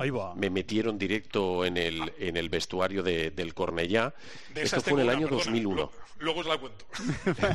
narrando el quinto partido de los cuartos de final del playoff de ascenso a Liga Leporo entre al- el Algeciras y el Cornellá. Ganó el Cornellá y fue a acabar el partido y la policía me tuvo que llevar y meterme directamente en el, En el vestuario del Cornellá. Me robaron la chaqueta, el cable del micro, aquello fue aquello fue espantoso. Y otra un poco más simpática fue, esto creo que fue el año 2010, narrando unos octavos de final de Champions, jugaba el Chelsea eh, y no recuerdo el otro equipo. Y me, me metieron a narrar ese partido en un locutorio distinto a los habituales. Y no sé por qué demonios, eh, eh, lo estábamos narrando desde estudio, no en el campo. ¿eh? No sé por qué demonios alguien ah, activó el temporizador de la tele. ¡Hala! Y entonces, ah, de golpe y porrazo, apareció un mensaje y ponía... el drama fue un- muy real también En un minuto se apaga la tele. Ay. Y al minuto se apagó la tele y yo fui incapaz de, de, de ponerla de nuevo en marcha. Tuve que llamar, tuvieron que bajar, porque además estábamos en la planta menos dos y el control de sonido estaba en la planta baja. Bueno, un desastre. Estuve dos minutos divagando e intentando orientarme por el sonido ambiente, que eso sí que lo mantenía en los cascos, para ver si ahí había un gol o no había un gol. Y si no, mientras tanto, pues eh, no sé, no sé qué hice, vendiendo no sé qué historia vendería. Inter-Chelsea, en el partido de octavos de final. De, Eso es, Inter-Chelsea, sí. del 2010. Lo he mirado, Con ¿eh? Dani Martín y, y Andrea De Pauli. Dani, Martín, que fue también comentarista de fútbol francés en, en Canal Sí, Plus. Hace, Canal Plus, hace Sí, muchos sí, el gran Martán, no Dani Martín. Martán, Dani. Martán. Adolfo, ¿la tuya cuál es? No, no, eh, es que ahí. ahora que escuchando a Miguel Ángel, eh, yo estuve, bueno, para aquellos que no lo sepan, mucho tiempo narrando en Segunda División, en Canal Plus en aquel momento, eh, en esas matinales de fútbol de Segunda, y en un partido, además en un sitio en el que yo debuté en Segunda como narrador, en Soria, eh, en los Nuevos Pajaritos, no recuerdo el rival del Numancia, pero una jugada, bueno, dudosa, controvertida, el comentarista que estaba conmigo era Lobo Carrasco, que eh, Lobo como comentarista nunca ha sido eh, ni polémico ni exagerado, tremendamente comedido, una persona muy educada. Pues eh, hubo una persona justo delante de nuestra cabina de comentaristas que debió entender mal algo que dijimos, que de hecho no sé cómo lo escuchó, porque había un cristal que no separaba de ellos, y esa persona actuó como detonante de una reacción generalizada y como decía antes Miguel Ángel, salimos escoltados. Casualmente en aquel partido me había acompañado mi mujer a ese desplazamiento. Caramba. Y claro, mi mujer, que el fútbol no le gusta, pero me estaba esperando fuera, ve salir Policía Nacional y luego nos ve salir a nosotros detrás. Con lo cual, eh, lo que le entró es un, el pánico de qué ha pasado aquí. No pasó absolutamente nada, pero es verdad que la, bueno, algunos se, se calentaron, se calentaron mucho. Hombre, Rubén Martín, ¿qué pasa? ¿Qué pasa, Evangelio? Hombre, Buenas Hombre, tardes. ¿qué pasa? ¿Te has dormido?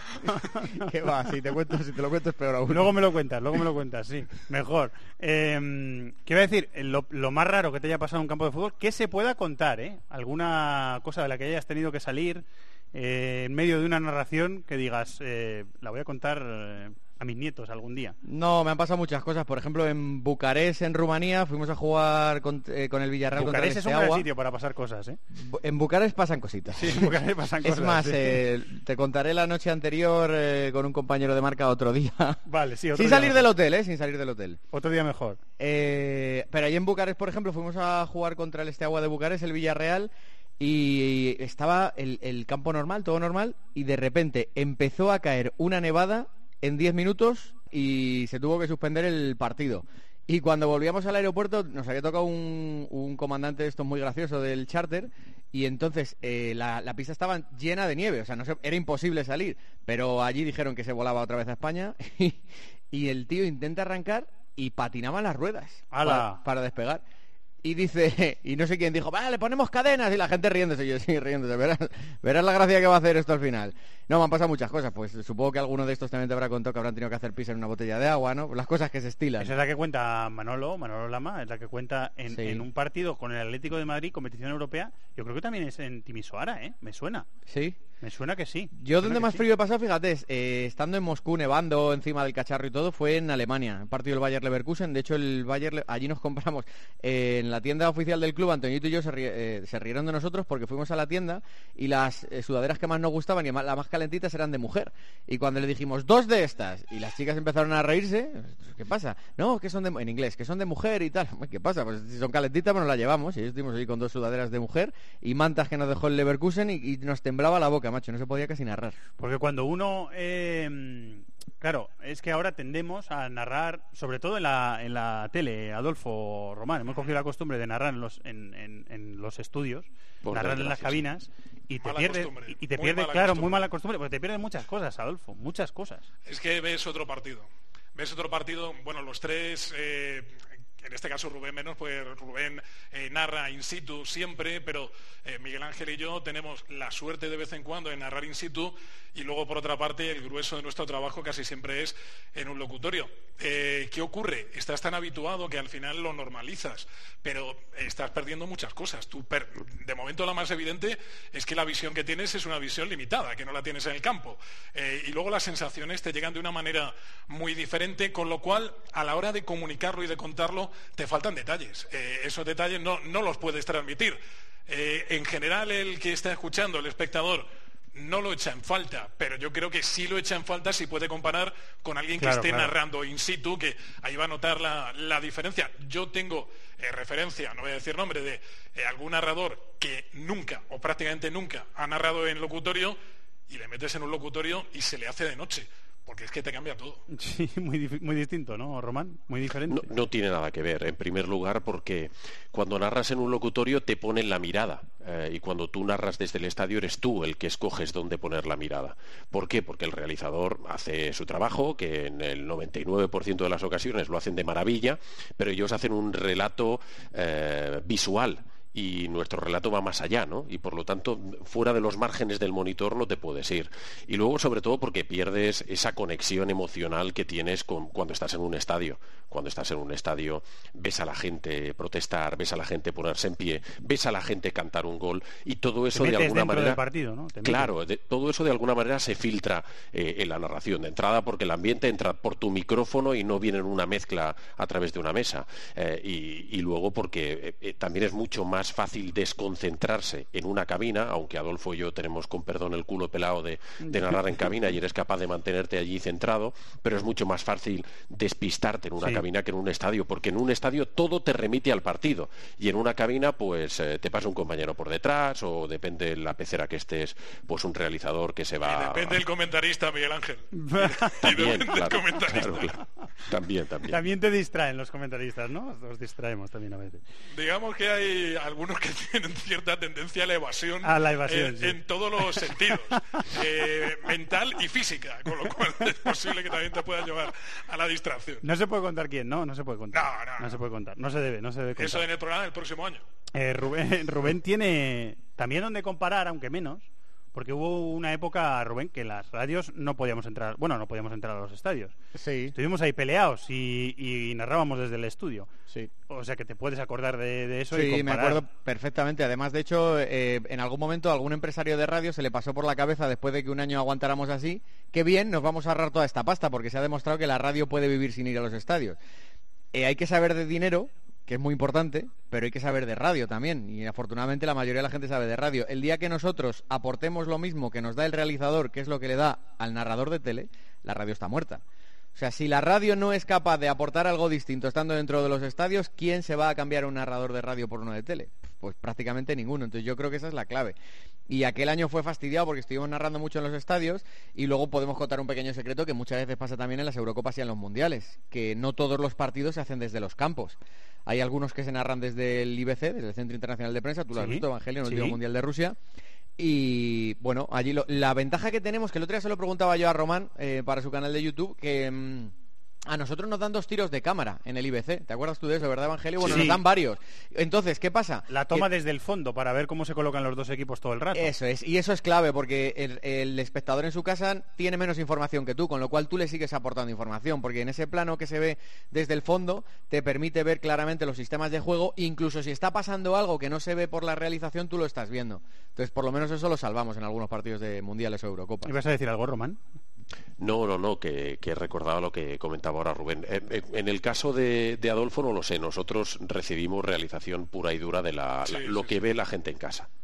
Sí, de hecho, si falla la señal, como tú antes decías, Hmm. con ese monitor que decidió irse a descansar, si falla la señal y te llegan unas barras o, eh, o un negro, eh, ahí no tienes nada que hacer. Lo único que puedes hacer es mantener un poco el control de la situación de una forma razonable y esperar a que vuelva la señal y pedir disculpas. Bueno, sabéis que eso, eso de Barbero le pasó a Olivero, yo creo que esta tú te la sabes, Evangelio, en un mundial, no, no me acuerdo dónde fue ahora, de estos que hacemos si se narra un partido desde Yo el creo que fue IBC. una Eurocopa, ¿eh? o una Eurocopa estaba narrando Oliveros, pues no recuerdo ahora qué partido, y estaban Lama y Paco en el estudio, y entonces Oliveros, eh, cuando narra, no sé si la habéis visto alguna vez, se pone de pie, se da la vuelta, eh, hace una danza, y entonces hubo un momento en el que eh, hay una ocasión, dice cómo hace el fuera, se da la vuelta, y entonces rápido Paco y Lama, que son los más mamones del mundo, le señalan a la tele, Oliveros se da la vuelta y ve que el balón ha entrado, y entonces empieza gol, gol, gol, y empiezan Lama y Paco a descojonarse de la risa, y resulta que era la repetición del gol Sí, anterior. he visto la repetición,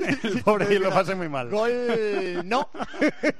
Lo pasé muy mal en ese momento. Y yo creo que, que Lama, eh, creo que fue Lama, cuenta, no sé si esto fue en México 86, que estaba narrando, no sé si fue él, ¿eh? porque ya ya me bailan las anécdotas, que estaba narrando un partido igual por un por un monitor, pierde la señal y era justo en el momento de un penalti. Entonces empieza, Ahí va. se pierde, empieza, ¿qué hace perdiendo tiempo ese tío? Ya, el penalti igual se había tirado ya. Pero ¿y qué hacen ahora que le están haciendo un agujero en el punto de penalti? No se puede tirar, el árbitro no lo deja hacer. Hasta que le volvió la señal y cantó el gol. Eso en el 86 era muy fácil de hacer. Ahora. Ahora sí, ahora está muerto. ahora, eh, os iba a preguntar a los dos de tele, que los dos habéis hecho radio. ¿Qué, qué ha cogido eh, la narración de tele de, los últimos eh, tiempos, el narrador de, tele de ahora, de la radio? Porque, porque yo creo que ha cogido algunas cosas. Hay algunas cosas que, que yo creo que han pasado un poquito de un medio a otro, aunque sean dos medios muy distintos. Vosotros lo sabéis. Yo no, no me he detenido mucho a, a estudiarlo. ¿Sabes qué ocurre? Que eh, este es un campo difícil. Es el campo de, de qué te gusta de los narradores. Me explico. Eh, dentro de la televisión, antes hablabais de la diferencia, decía Rubén, dice, claro, para marcar la diferencia en la radio, tú tienes que diferenciarte contando, pues eso, el ambiente, lo que, lo que puedes transmitir y cómo lo transmites de cara al oyente, ¿no? Porque no tiene el apoyo de las imágenes. En televisión, es obvio, tiene el apoyo de las imágenes, con lo cual tu forma de narrar tiene que ser diferente porque sí. O sea, tú no, no vas a estar exclusivamente contándole al espectador lo que está viendo, menuda gracia, ¿no? Y a la hora de, de insuflarle ritmo a los partidos y demás, pues tampoco aplicas el mismo ritmo. Son registros distintos sí. para contar lo mismo. Es verdad que estás contando lo mismo, pero estás en un medio diferente. Y eso condiciona la forma de narrar. Igual el tono, ¿no? Eh, ha subido Adolfo Cambia, también en los cambia el tono, años. sí, pero yo no sé si Miguel Ángel lo comparte conmigo. Hay narradores que son de mucho hablar, hay narradores que son de mucho poner énfasis, hay narradores que son eh, de aportar mucho dato, apoyarse mucho en el comentarista. Cada uno tiene su, propio punto de cocción, ¿no? Y, y ahí es donde al final, pues dices, bueno, de la radio hemos cogido algo. Pues seguramente sí, seguramente sí. Pero yo creo que es un error, sería un error intentar hacer narración de radio en televisión, porque estaríamos mezclando eh, dos Sí, medios que no que tienen no nada son que lo ver. mismo. No tiene, no tiene nada que ver, sí, Román. Yo creo que sí que hemos cogido bastantes cosas. Yo soy bastante enfermo de esto de la narración y lo escucho todo y lo leo todo y, y- y procuro analizarlo bastante todo.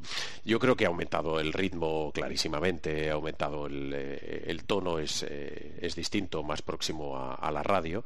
No es tan descriptivo como la radio, porque como decía ahora Adolfo, si no eh, harías un poco el canelo, hay cosas que no es necesario de decirlas y que se siguen sin decir, y luego hay cosas que las imágenes te descubren. En un narrador de radio puede elevar el tono casi al 10 cuando la pelota la tiene el portero.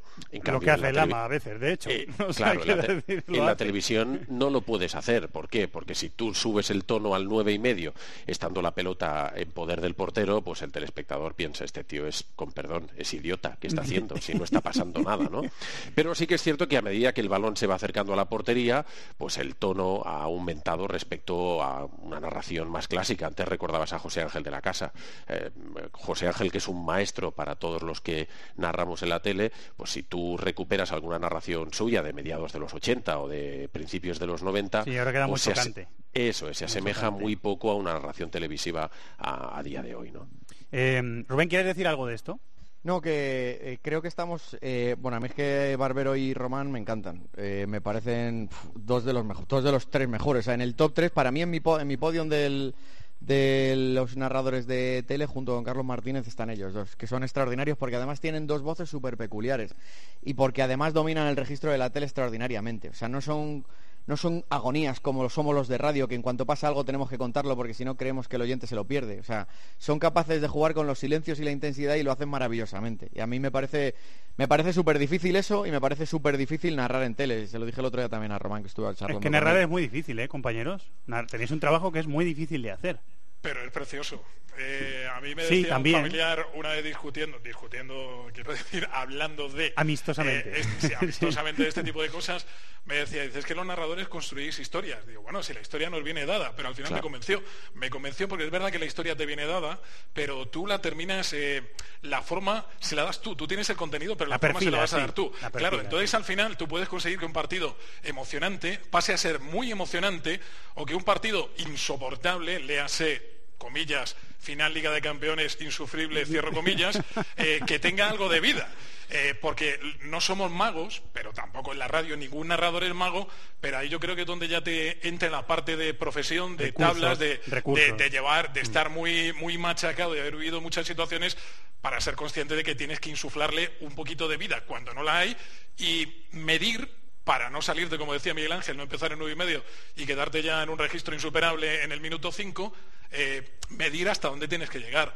Todo eso, ¿cómo se consigue? Pues cada uno tiene, yo qué sé, sus triquiñuelas o le sale, ¿no? Es su, su forma de entender la narración. Pero es un poco eso. Al final, a, a mí me resulta apasionante y sobre todo, que no sé si Miguel Ángel y Rubén lo comparten, es que tenemos la grandísima fortuna de que nuestra jornada de trabajo cuando empieza no sabemos cómo va a acabar. O sea, siempre es algo nuevo. O sea, e- Sí, ese privilegio sí. de hacer algo nuevo todas las veces, que la mayor te parte de las veces día. termina siendo un tostón, es posible, pero muchas veces no. Y además lo cuentas tú, y eso me parece impagable. Eh, yo siempre eh, digo que tengo la mejor profesión del mundo y, no lo digo por decir, lo digo porque lo creo de verdad, ¿no? En primer lugar, yo creo que los narradores tenemos la suerte de seguir trabajando lo más, hablando de fútbol, ¿eh? Eh, seguir trabajando con lo más importante del fútbol, que es la noticia. Hay muchas noticias alrededor del mundo del fútbol, pero la noticia en mayúsculas es el partido. Todo gira, al- en definitiva, todo gira en torno al partido. Y los narradores tenemos la, y los comentaristas también, ¿eh? Eh, la posibilidad de, de trabajar con, con eso, con la noticia pura. Y sobre lo que comentaba ahora Adolfo, yo siempre digo que los partidos son como un coche, ¿no? Eh, el coche puede ser un Ferrari, puede ser un 127 o puede ser un cualquier otro coche, ¿no? Y entonces nosotros nos encargamos de ponerle un poco los extras, ¿no? El partido puede ser muy bueno, puede ser un Ferrari, eh, y nosotros, si no estamos aquel día demasiado bien, pues le pondremos unos tapacubos y no unas llantas de aleación. Y en vez de aire acondicionado, pues si estamos bien aquel día, pues le podemos poner un climatizador bizona y maravilloso, ¿no? Pero eh, al final lo importante viene dado, que, es el partido. Y si el partido es bueno, nuestro trabajo será más sencillo. Si el partido es malo, pues habrá que picar piedra. Luego además es verdad que construimos un relato y yo creo que eso nos lo permite sobre todo en la radio, porque apartarse de lo que está sucediendo en la pantalla en la tele creo que os lo penaliza mucho a vosotros dos. Entonces, en radio sí que somos más libres de eso. Por ejemplo, eh, eh, Lama y el barco, ¿os acordáis todo, no? Del Paris Saint Germain. Había dos relatos, o sea, uno que era el puro fútbol y cuando está el fútbol es el fútbol, pero cuando hay un momento en el que pierde intensidad o emoción, que son muy el pocos espectáculo ratos, de la narración, que también consiste en eso. Claro, pero incluso veces. aparte del espectáculo que ya es en sí, Manolo, por ejemplo, yo lo que sí digo es que se genera una historia paralela Sí, al partido. sí, sí, y la gente está pendiente de cómo acaba el partido, pero también de cómo acaba la historia. Y a veces eso tiene que ver con, yo que sé, apostar por un jugador, ¿no? ¿Tú crees que hay un portero que es buenísimo y la caga, ese- el partido va ahí como os mata, por ejemplo, a vosotros a las hordas internacionales? O sea, se- en la radio se juegan varios partidos dentro del partido y yo creo que eso también genera interés. Eh, hay gente bastante joven que escucha This is Football y que tenéis un trabajo también muy icónico. Es decir, ah, va a haber muchos eh, chavales que se van a fijar en vosotros y que van a pensar, yo quiero ser narrador. Cuando sea mayor, no, a- algunos no dicen periodista, no dicen periodista deportivo, quiero ser narrador, quiero narrar fútbol. ¿Qué consejos le- les dais? ¿Qué tienen que hacer? ¿Qué, cómo, ¿Cómo se empieza a perfilar un, un narrador? Que narren. Que, que, Que narren. que- que Es practiquen que- con la vida, ¿no? Es que, eh, ¿sabes lo que pasa? Eh, así como en otros el géneros patio, el colegio, la calle, ¿no? Así como en otros géneros periodísticos sí que hay eh, manuales o hay mucha teoría y se te puede eh, enseñar o encaminar de alguna manera, en la narración se aprende narrando. Sí que se pueden dar tres o cuatro consejos o tres o cuatro historias o puedes que, narren, que escuchen, que se corrijan, que intenten aprender del narrador que les guste. Eh, yo siempre digo que los narradores somos, eh, de alguna manera, todos los narradores que hemos escuchado a lo largo de nuestra vida pasados por el filtro de nuestra personalidad, ¿no? Pues a mí me gusta pensar que soy un poco José Ángel y que soy un poco Sixto Miguel Serrano y que soy un poco Carlos Martínez y que soy un poco Gaspar Rossetti porque los he escuchado a todos desde que soy pequeño y al final soy yo, ¿no? Pues ellos que hagan lo mismo, que escuchen a quien le guste y que, narren, y que narren y que, pongan empeño en narrar. Yo coincido con Miguel Ángel y bueno, eh, añadiría algo que parece muy básico, muy elemental, pero que creo que es muy importante. Eh, al final nuestra herramienta de trabajo es la voz, pero lo que manejamos es el lenguaje. Entonces eh, necesitas una base cultural. Necesitas manejar el lenguaje, necesitas leer, necesitas escuchar, como decía Miguel Ángel. Necesitas, creo que es un consejo que vale para todo, pero que en el caso de la narración es muy útil, que es huir de los tópicos, porque muchas veces se dice, bueno, eh, no sé, Manolo Lama tiene su estilo, claro, pero es que Manolo Lama es Manolo Lama. Claro. Eh, chimpún, eh, no hay antes ni después, es Manolo Lama. Con lo cual, yo creo que que te influyan, es evidente que todo lo que hemos escuchado nos influye, pero cada uno tiene que desarrollar su estilo. Y un estilo no se desarrolla voluntariamente, se desarrolla con el tiempo, se desarrolla a base de oficio y yo creo que saber manejar bien el lenguaje, escuchar, eh, ser autocrítico con uno mismo y sobre todo aprender de los que saben, eh, localizar quiénes son los que te gustan, quiénes son los buenos y, saber exprimir de ellos lo mejor. A partir de ahí crecer y, y ver mucho deporte, porque por otra parte, eso eh, yo me acuerdo sinceramente creo que tengo más formación de narrador entre los 12 y los 18 años que entre los 18 eh, que de los 18 en adelante, porque era la época en la que podía ver todo el deporte que, que podía y que te ofrecían, porque luego ya empiezas a tener otro tipo de obligaciones que, que te van limitando, y es ahí donde al final, pues sin querer, yo no sé Miguel Ángel o Rubén, yo en mi vida me planteé que fuera a ser nar- narrador deportivo. Nunca, nunca. Yo quería ser un serio redactor de crónicas políticas. Y estoy donde estoy. Pues yo también. Y creo que Rubén sí. también. Sí, porque creíamos fíjate. seguramente. O se ha salido torcido, entonces. Yo creo que también era, ¿sabes lo que pasa? Que era, en general éramos poco ambiciosos con nuestras posibilidades, porque yo ni en los mejores sueños pensaba que me podría ganar la vida narrando, entonces sí. Eh, sobre eso de los consejos es muy difícil, porque hay mil maneras. Seguro que si nos preguntas a Barbero o a Romano o a mí, cada uno hemos llegado de una manera.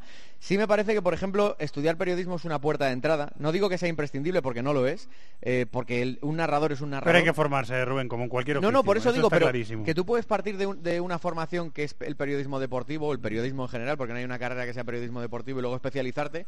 Es una buena puerta de entrada porque al final, para entrar en el periodismo deportivo, lo normal es que tengas que hacer periodismo y para entrar en la radio te ayuda también.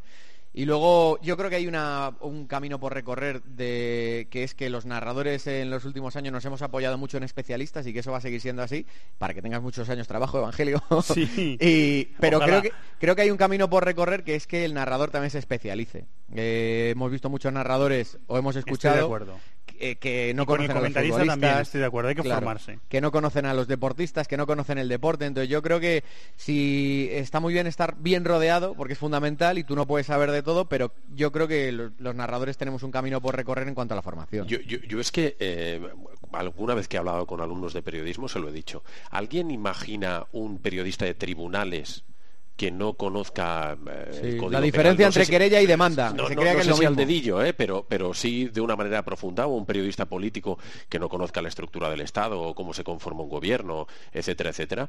A, a mí me parece eh, inimaginable que alguien que se acerca al deporte, o al deporte, en este caso al fútbol, eh, no conozca el reglamento. A mí no me cabe que alguien que vaya a comentar fútbol no se esté empezando a interesar ya por las nuevas normas de la mano que se van a poner en práctica desde ya.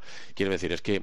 Sí, lenguaje eh, especializado, ¿no? Sí. es que sa- sabéis lo que pasa, que como el fútbol es de todos, como el fútbol está en la calle, como el fútbol de fútbol habla todo el mundo, muchas veces da la sensación que la aproximación al fútbol, oye, pues no pasa nada, tú enciende el micro y ponte a hablar. No, no, oye, aquí hay que formarse, hay, Sí, uno tiene que nos saber de qué habla, tiene Yo lo he notado que- mucho, Miguel Ángel, en el curso de entrenador. O sea, eh, me ha servido sobre todo, entre otras cosas, aparte para entender mejor el juego, para mejorar el lenguaje. O sea, yo ahora estoy narrando y muchas veces caigo en el error de decir remata y un remate es un tiro a un toque. Es decir, si ha controlado ya no es un remate, es un tiro. Y entonces esas cosas que a lo mejor seguramente el, el- espectador o el oyente medio no lo note, yo creo que el, que el que está pendiente de su deporte le gusta, igual que en baloncesto o en béisbol y se utiliza correctamente el lenguaje, en fútbol deberíamos hacerlo también. Sí, pero es que estáis hablando de algo yo creo que es incluso más amplio que eso, que es que dentro de la profesión del periodista, del informador, no sé por qué, probablemente por culpa nuestra, de los profesionales de ello, somos de segunda clase. Se entiende que cualquiera puede hablar de fútbol, se entiende que cualquiera puede intervenir en un programa de fútbol. Eso es verdad. A los hechos me remito. 100%. Y somos nosotros mismos, lo- o, o aquellos que toman ciertas decisiones, los que le quitan mucha importancia o mucho valor al ser profesional dedicado, en este caso, Totalmente. al fútbol. Y, y eso... Y en la era de las redes sociales, eh, pero Adolfo, incluso multiplicado por in- 100. incluso en la universidad yo una, una de las cosas por las que me fui de la universidad la fundamental era que no tenía tiempo pero una de las cosas yo se, las, se la expliqué al departamento de periodismo en la universidad que daba clase les dije mirar de las 10 eh, retransmisiones en directo eh, de los 10 programas más vistos en la tele cada año de los 10, 8 son retransmisiones deportivas. El periódico más leído de España todos los años, desde hace un montón de años en España, es un periódico deportivo, no un periódico generalista. Y en aquella época, que era cuando se lo explicaba, el programa más escuchado de la radio, que era Carrusel Deportivo, que entonces dirigía Paco, también era el programa más escuchado durante un EGM, fue el programa más escuchado incluso por encima de hoy por hoy. Entonces, si todo eso pasa, ¿cómo es posible que no haya una formación específica en periodismo deportivo y que periodismo deportivo, Estamos por lo menos en esa Pero universidad, independientemente de eso, fuera Rubén, optativa? Pero independientemente de eso, Rubén, que creo que tienes razón, ¿eh? luego está la responsabilidad de uno con su profesión.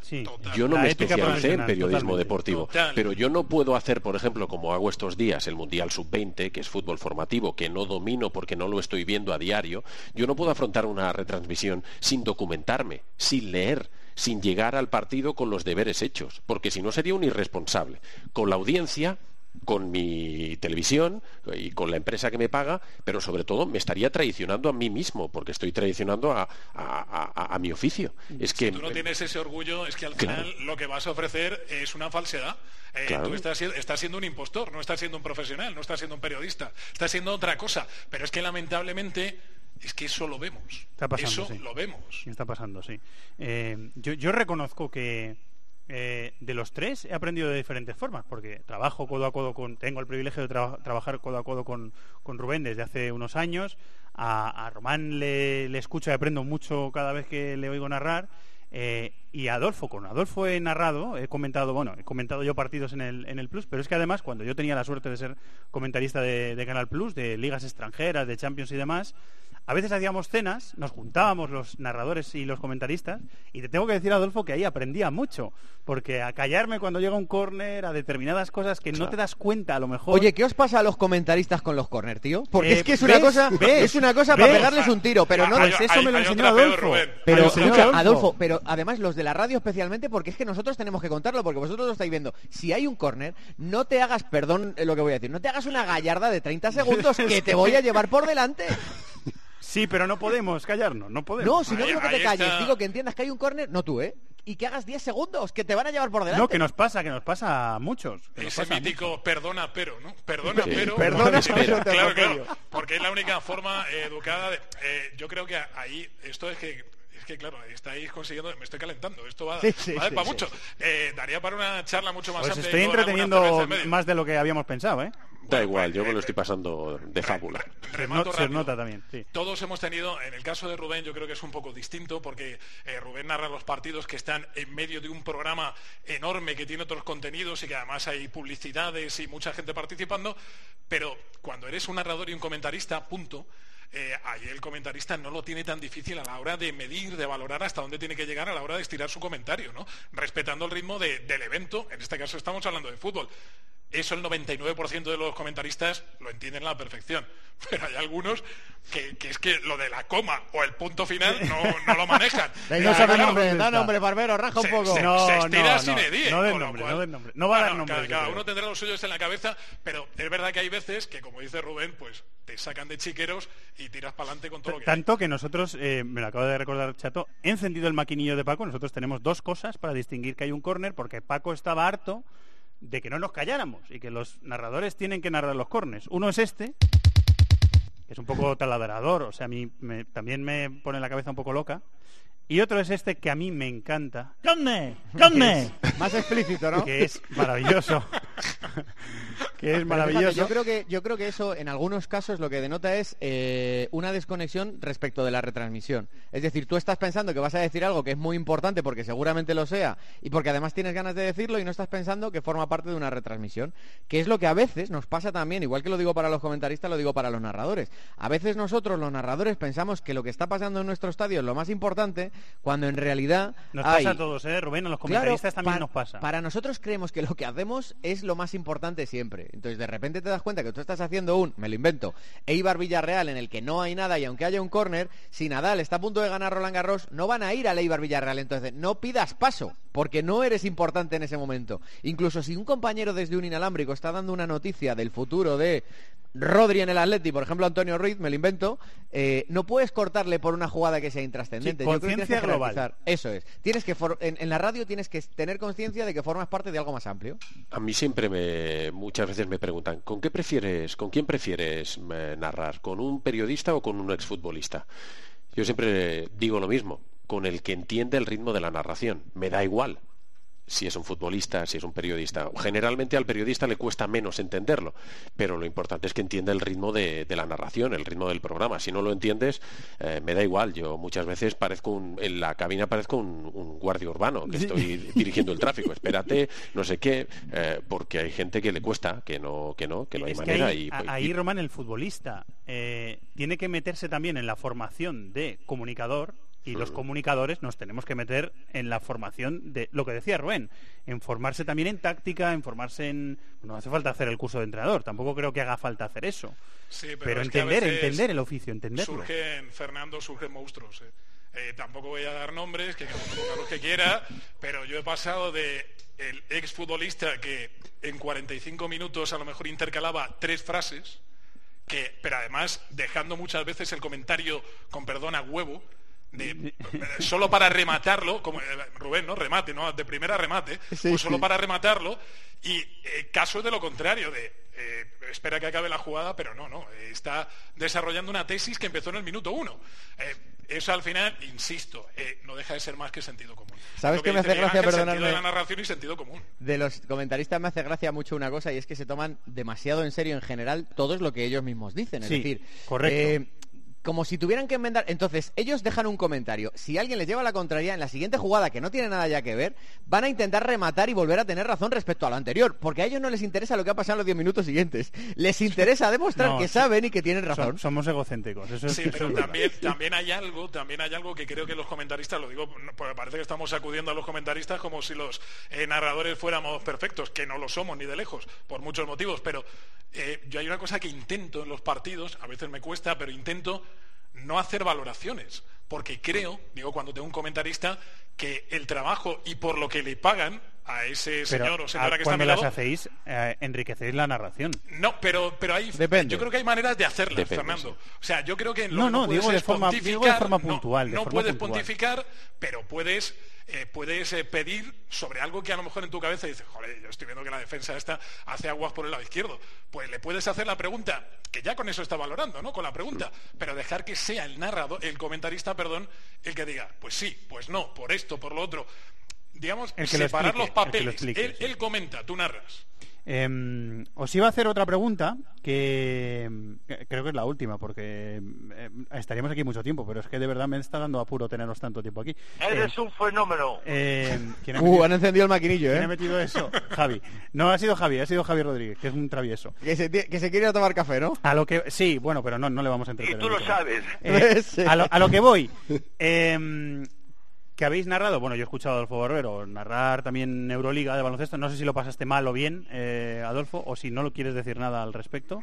No, lo pasé muy bien, me gustaba mucho, lo disfrutaba, pero bueno, duró lo que duró, duró dos temporadas, luego, eh, a ver, hay decisiones que se le escapan a uno y que no las toma, pero lo pasé muy bien, sinceramente. Yo empecé mm, mi primer eh, contacto medio profesional eh, con el deporte es a través del baloncesto. Y yo Ah, he bueno. jugado al baloncesto, he disfrutado con el baloncesto y a mí el baloncesto siempre me ha gustado mucho, así que sí lo disfruté. La, la pregunta es, eh, ¿qué os apetecería narrar que no habéis narrado? O sea, lleváis mucho tiempo narrando fútbol. ¿Hay alguna cosa que, aunque sea un- eh, una sesión de plenos del Congreso de los Diputados, me da igual, algo que querráis narrar y que no hayáis narrado en vuestra vida? Ah, Yo creo que tiene una salida muy bonita los Sanfermines. Yo creo que los Sanfermines bien hechos, que se hacen muy bien, pero hacer una retransmisión deportiva de los Sanfermines creo que estaría Escucha, muy se bien. narran videojuegos y además se hace muy bien. O sea que pues, Claro, sí, eso que llaman los modernos castear, ¿no? Los, los, y los eSports. sí. sí, Yo los creo que eSports. eso, eso tiene también eh, los narradores, digamos, tradicionales, entre los que ya sorprendentemente yo me incluyo, eh, creo que estamos cayendo en el error de pensar que es lo mismo. Y yo, No, yo veo a Ibai. Llanos, por ejemplo, que es... eh, Ibai es buenísimo. Es, es buenísimo. En eso. En eso. Entonces quiero decir, tú no puedes, o sea, si escuchas hablar a Ibai, Ibai ha conectado con una generación que probablemente no escucha la radio y se permite licencias como la Resistencia, que ha conectado con esa misma generación en la que tú puedes ser más liviano, puedes decir palabrotas, que eso trasladado a la tele o a la radio es impensable porque no te lo aceptan. Y entonces yo, creo que conviene saber para quién hablamos y en el sitio en el que lo hacemos. Ahora, si cada uno tiene claro dónde lo hace, eso es maravilloso. ¿Alguna reflexión más de Adolfo o de Román al respecto? ¿Algo A mí me gustaría narrar eh, motociclismo que siempre a mí lo que más me gusta son los deportes de, de motor y cuando era pequeñajo lo que soñaba era con cubrir un París Dakar pero bueno es difícil narrar motociclismo en, España porque tenemos una voz ya autorizadísima como la de Ernest Riveras y por lo tanto va a ser imposible meter la cabeza ahí. Y luego pues claro no he narrado una final de Champions no he narrado una final de, eh, de Europa League no he narrado una final de un mundial o de una Eurocopa pues todo eso sigue estando ahí y, y a seguir trabajando por si en alguna ocasión llegara la oportunidad Mira, esa es otra está. de las cosas que diferencia la radio de la tele. En la tele el que narra es el que tiene los derechos. Y eso a veces no solo depende de que seas el, verdad. eh, muy bueno, sino de que tu empresa eh, compre los derechos. Es Es, decir, tú puedes ser un narrador estratosférico de la liga y los tres años siguientes se los queda Media Pro o Telefónica y cambia. O se los queda Dazón. Ac- y- Acabas de meter el dedo en la llaga, ¿eh, Sí, Rubén? sí, sí, me estaba dando cuenta según Eh, me metía en el charco. Esto es una nube que nos Pero ahora, como diría sobrevuela. Pulido, todos soy hermano. Ahora ya sé. Pero, por ejemplo, en la radio eso, eh, toco madera, porque, por ejemplo, en el Reino Unido sabéis que sí pasa, que hay una, eh, una radio que lo tiene en exclusiva, porque se subastan también los derechos de radio. En España no pasa y ojalá que no pase nunca, porque así la SER, la COPE, Onda Cero, Radio Nacional, Radio Marca, eh, todos pueden narrar y cada uno, luego el oyente elige a quien le gusta más, pero todos pueden entrar y narrar.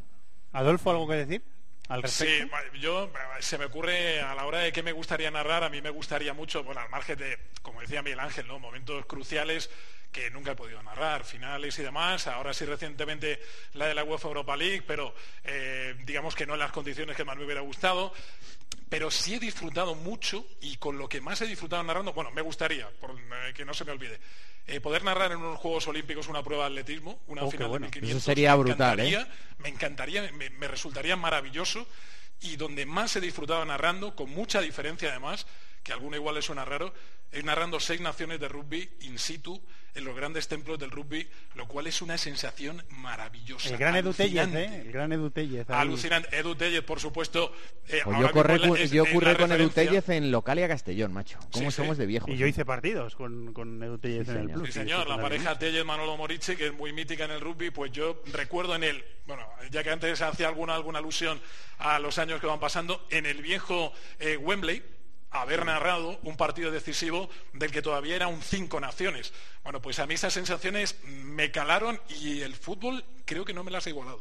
Eh, os lo agradezco mucho a los tres. Ha sido un rato más largo de lo que os había prometido, así que os lo agradezco doblemente que os hayáis quedado más tiempo porque todos tenemos cosas que hacer y estáis currando. O sea que os lo agradezco mucho. Yo creo que ha sido una charla enriquecedora y que al oyente del programa le va a gustar mucho, que además es lo más importante. Eh, Adolfo, muchísimas gracias. A ver cuándo nos juntamos otra vez Gracias a ti, Fernando, y cuando quieras. y compartimos una charla. Lo mismo le digo a Román, al que conocí, le, le desvirtualicé en Barcelona ya hace un tiempo y cada vez Sí. que podemos juntarnos, pues eh, nos gusta juntarnos. Hay que juntarse, entre los profesionales hay que juntarse también. Un abrazo a todos. Y a, Gracias. y a Rubén, eh, eh, un cachete por llegar tarde y también gracias por unirse. Muy bien, un abrazo para todos. Gracias a los tres, muchas gracias, ¿eh, compañeros. Gracias. Un abrazo muy grande. gracias. ¡Los de las cuotas! ¡Los de las cuotas! Marathon Bet es más. Más mercados, más ofertas, más experiencias, más cuotas. Regístrate ya en marathonbet.es. Deposita 60 euros, introduce el código Bonocope y juega con 90. Deposita 60 y juega con 90. ¡Los de las cuotas! ¡Los de las cuotas! Marathonbet. Mayores de 18 años. Juega con responsabilidad. Consulta condiciones en marathonbet.es. Y al que quiera saber más anécdotas de narración, pues que se meta en el canal de YouTube de Miguel Ángel Román ¿Verdad que sí, Chato? Que está muy, bien, muy interesante. Que ha sacado, ¿cuántos vídeos me has dicho que ha sacado? 30 y- 33 capítulos ha sacado. Uno de ellos con, Con Rubén. con un par de partes, sí, eh, con Rubén Martín. Ah, así que, bueno, pues está esta charla y después está el canal de YouTube de, de Román. Está chulo, ¿eh? Muy bien, muy interesante, los tres. Muy bien. Divertido y interesante. Y ahora, ¿hay agenda? ¿Todavía, Por supuesto. ¿Todavía hay agenda? Sí, todavía hay cositas. ¿Sí? Todavía hay cositas, sí. Todavía queda verano y todavía quedan partidos que jugarse. ¿Y la música? la ¿Enrique música. Iglesias? No, pero eh, me la has dejado muy fácil. Viendo, ¿te la has eh, dejado votando? Sí, sí, porque eh, viendo el guion de esta ¿Algo de semana... eh, no, ¿Algo es, del Chelsea? es una canción ya repetida que hemos escuchado y yo aquí la he puesto por lo menos un par de veces. Ah, ¿la hemos puesto? Y esta puede ser la tercera. ¿Y en tu boda también? Vamos a escuchar. ¿La sabes? La canción de mi boda, la he sacado en directo. Directo no desde mi boda, Ah, desde, desde el estadio. No se oía así en mi boda. Eso sería, eso sería, eso hubiera sido lo suyo.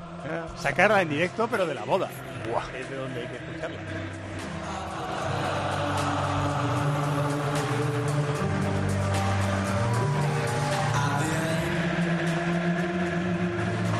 Me está metiendo prisa Barroso, así que dame rápido la agenda. Te cuento los y me horarios voy. de la Copa de las Naciones, jueves a las 9 menos cuarto, Holanda, no, Países Bajos, Países Inglaterra, Bajos, Países Bajos. como te ha dicho David, miércoles a la misma hora, Portugal, Suiza, eh, tercer y cuarto puesto, domingo a las 3 y la gran final a las 9 menos cuarto. Y el viernes comienza el Mundial Femenino con el Francia-República de Corea a las 9 de la noche.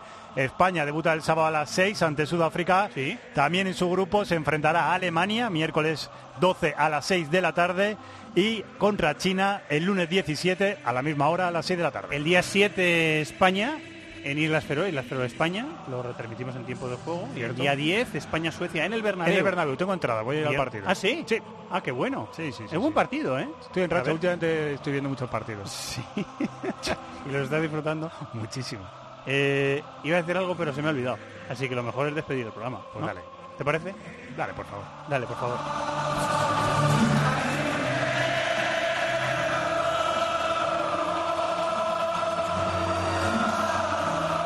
Y vosotros tampoco, caminaréis solos. Gracias a Zarza y a Rodríguez, gracias al Chato en la producción. Y la semana que viene, recuerdo, el miércoles, no el lunes, que hay selecciones. El miércoles, más. Muchas gracias a todos por estar ahí. Un abrazo, adiós. En el correo electrónico thisisfutbol@cope.es, en Facebook nuestra página This is Fútbol Cope y en Twitter arroba Fútbol Cope.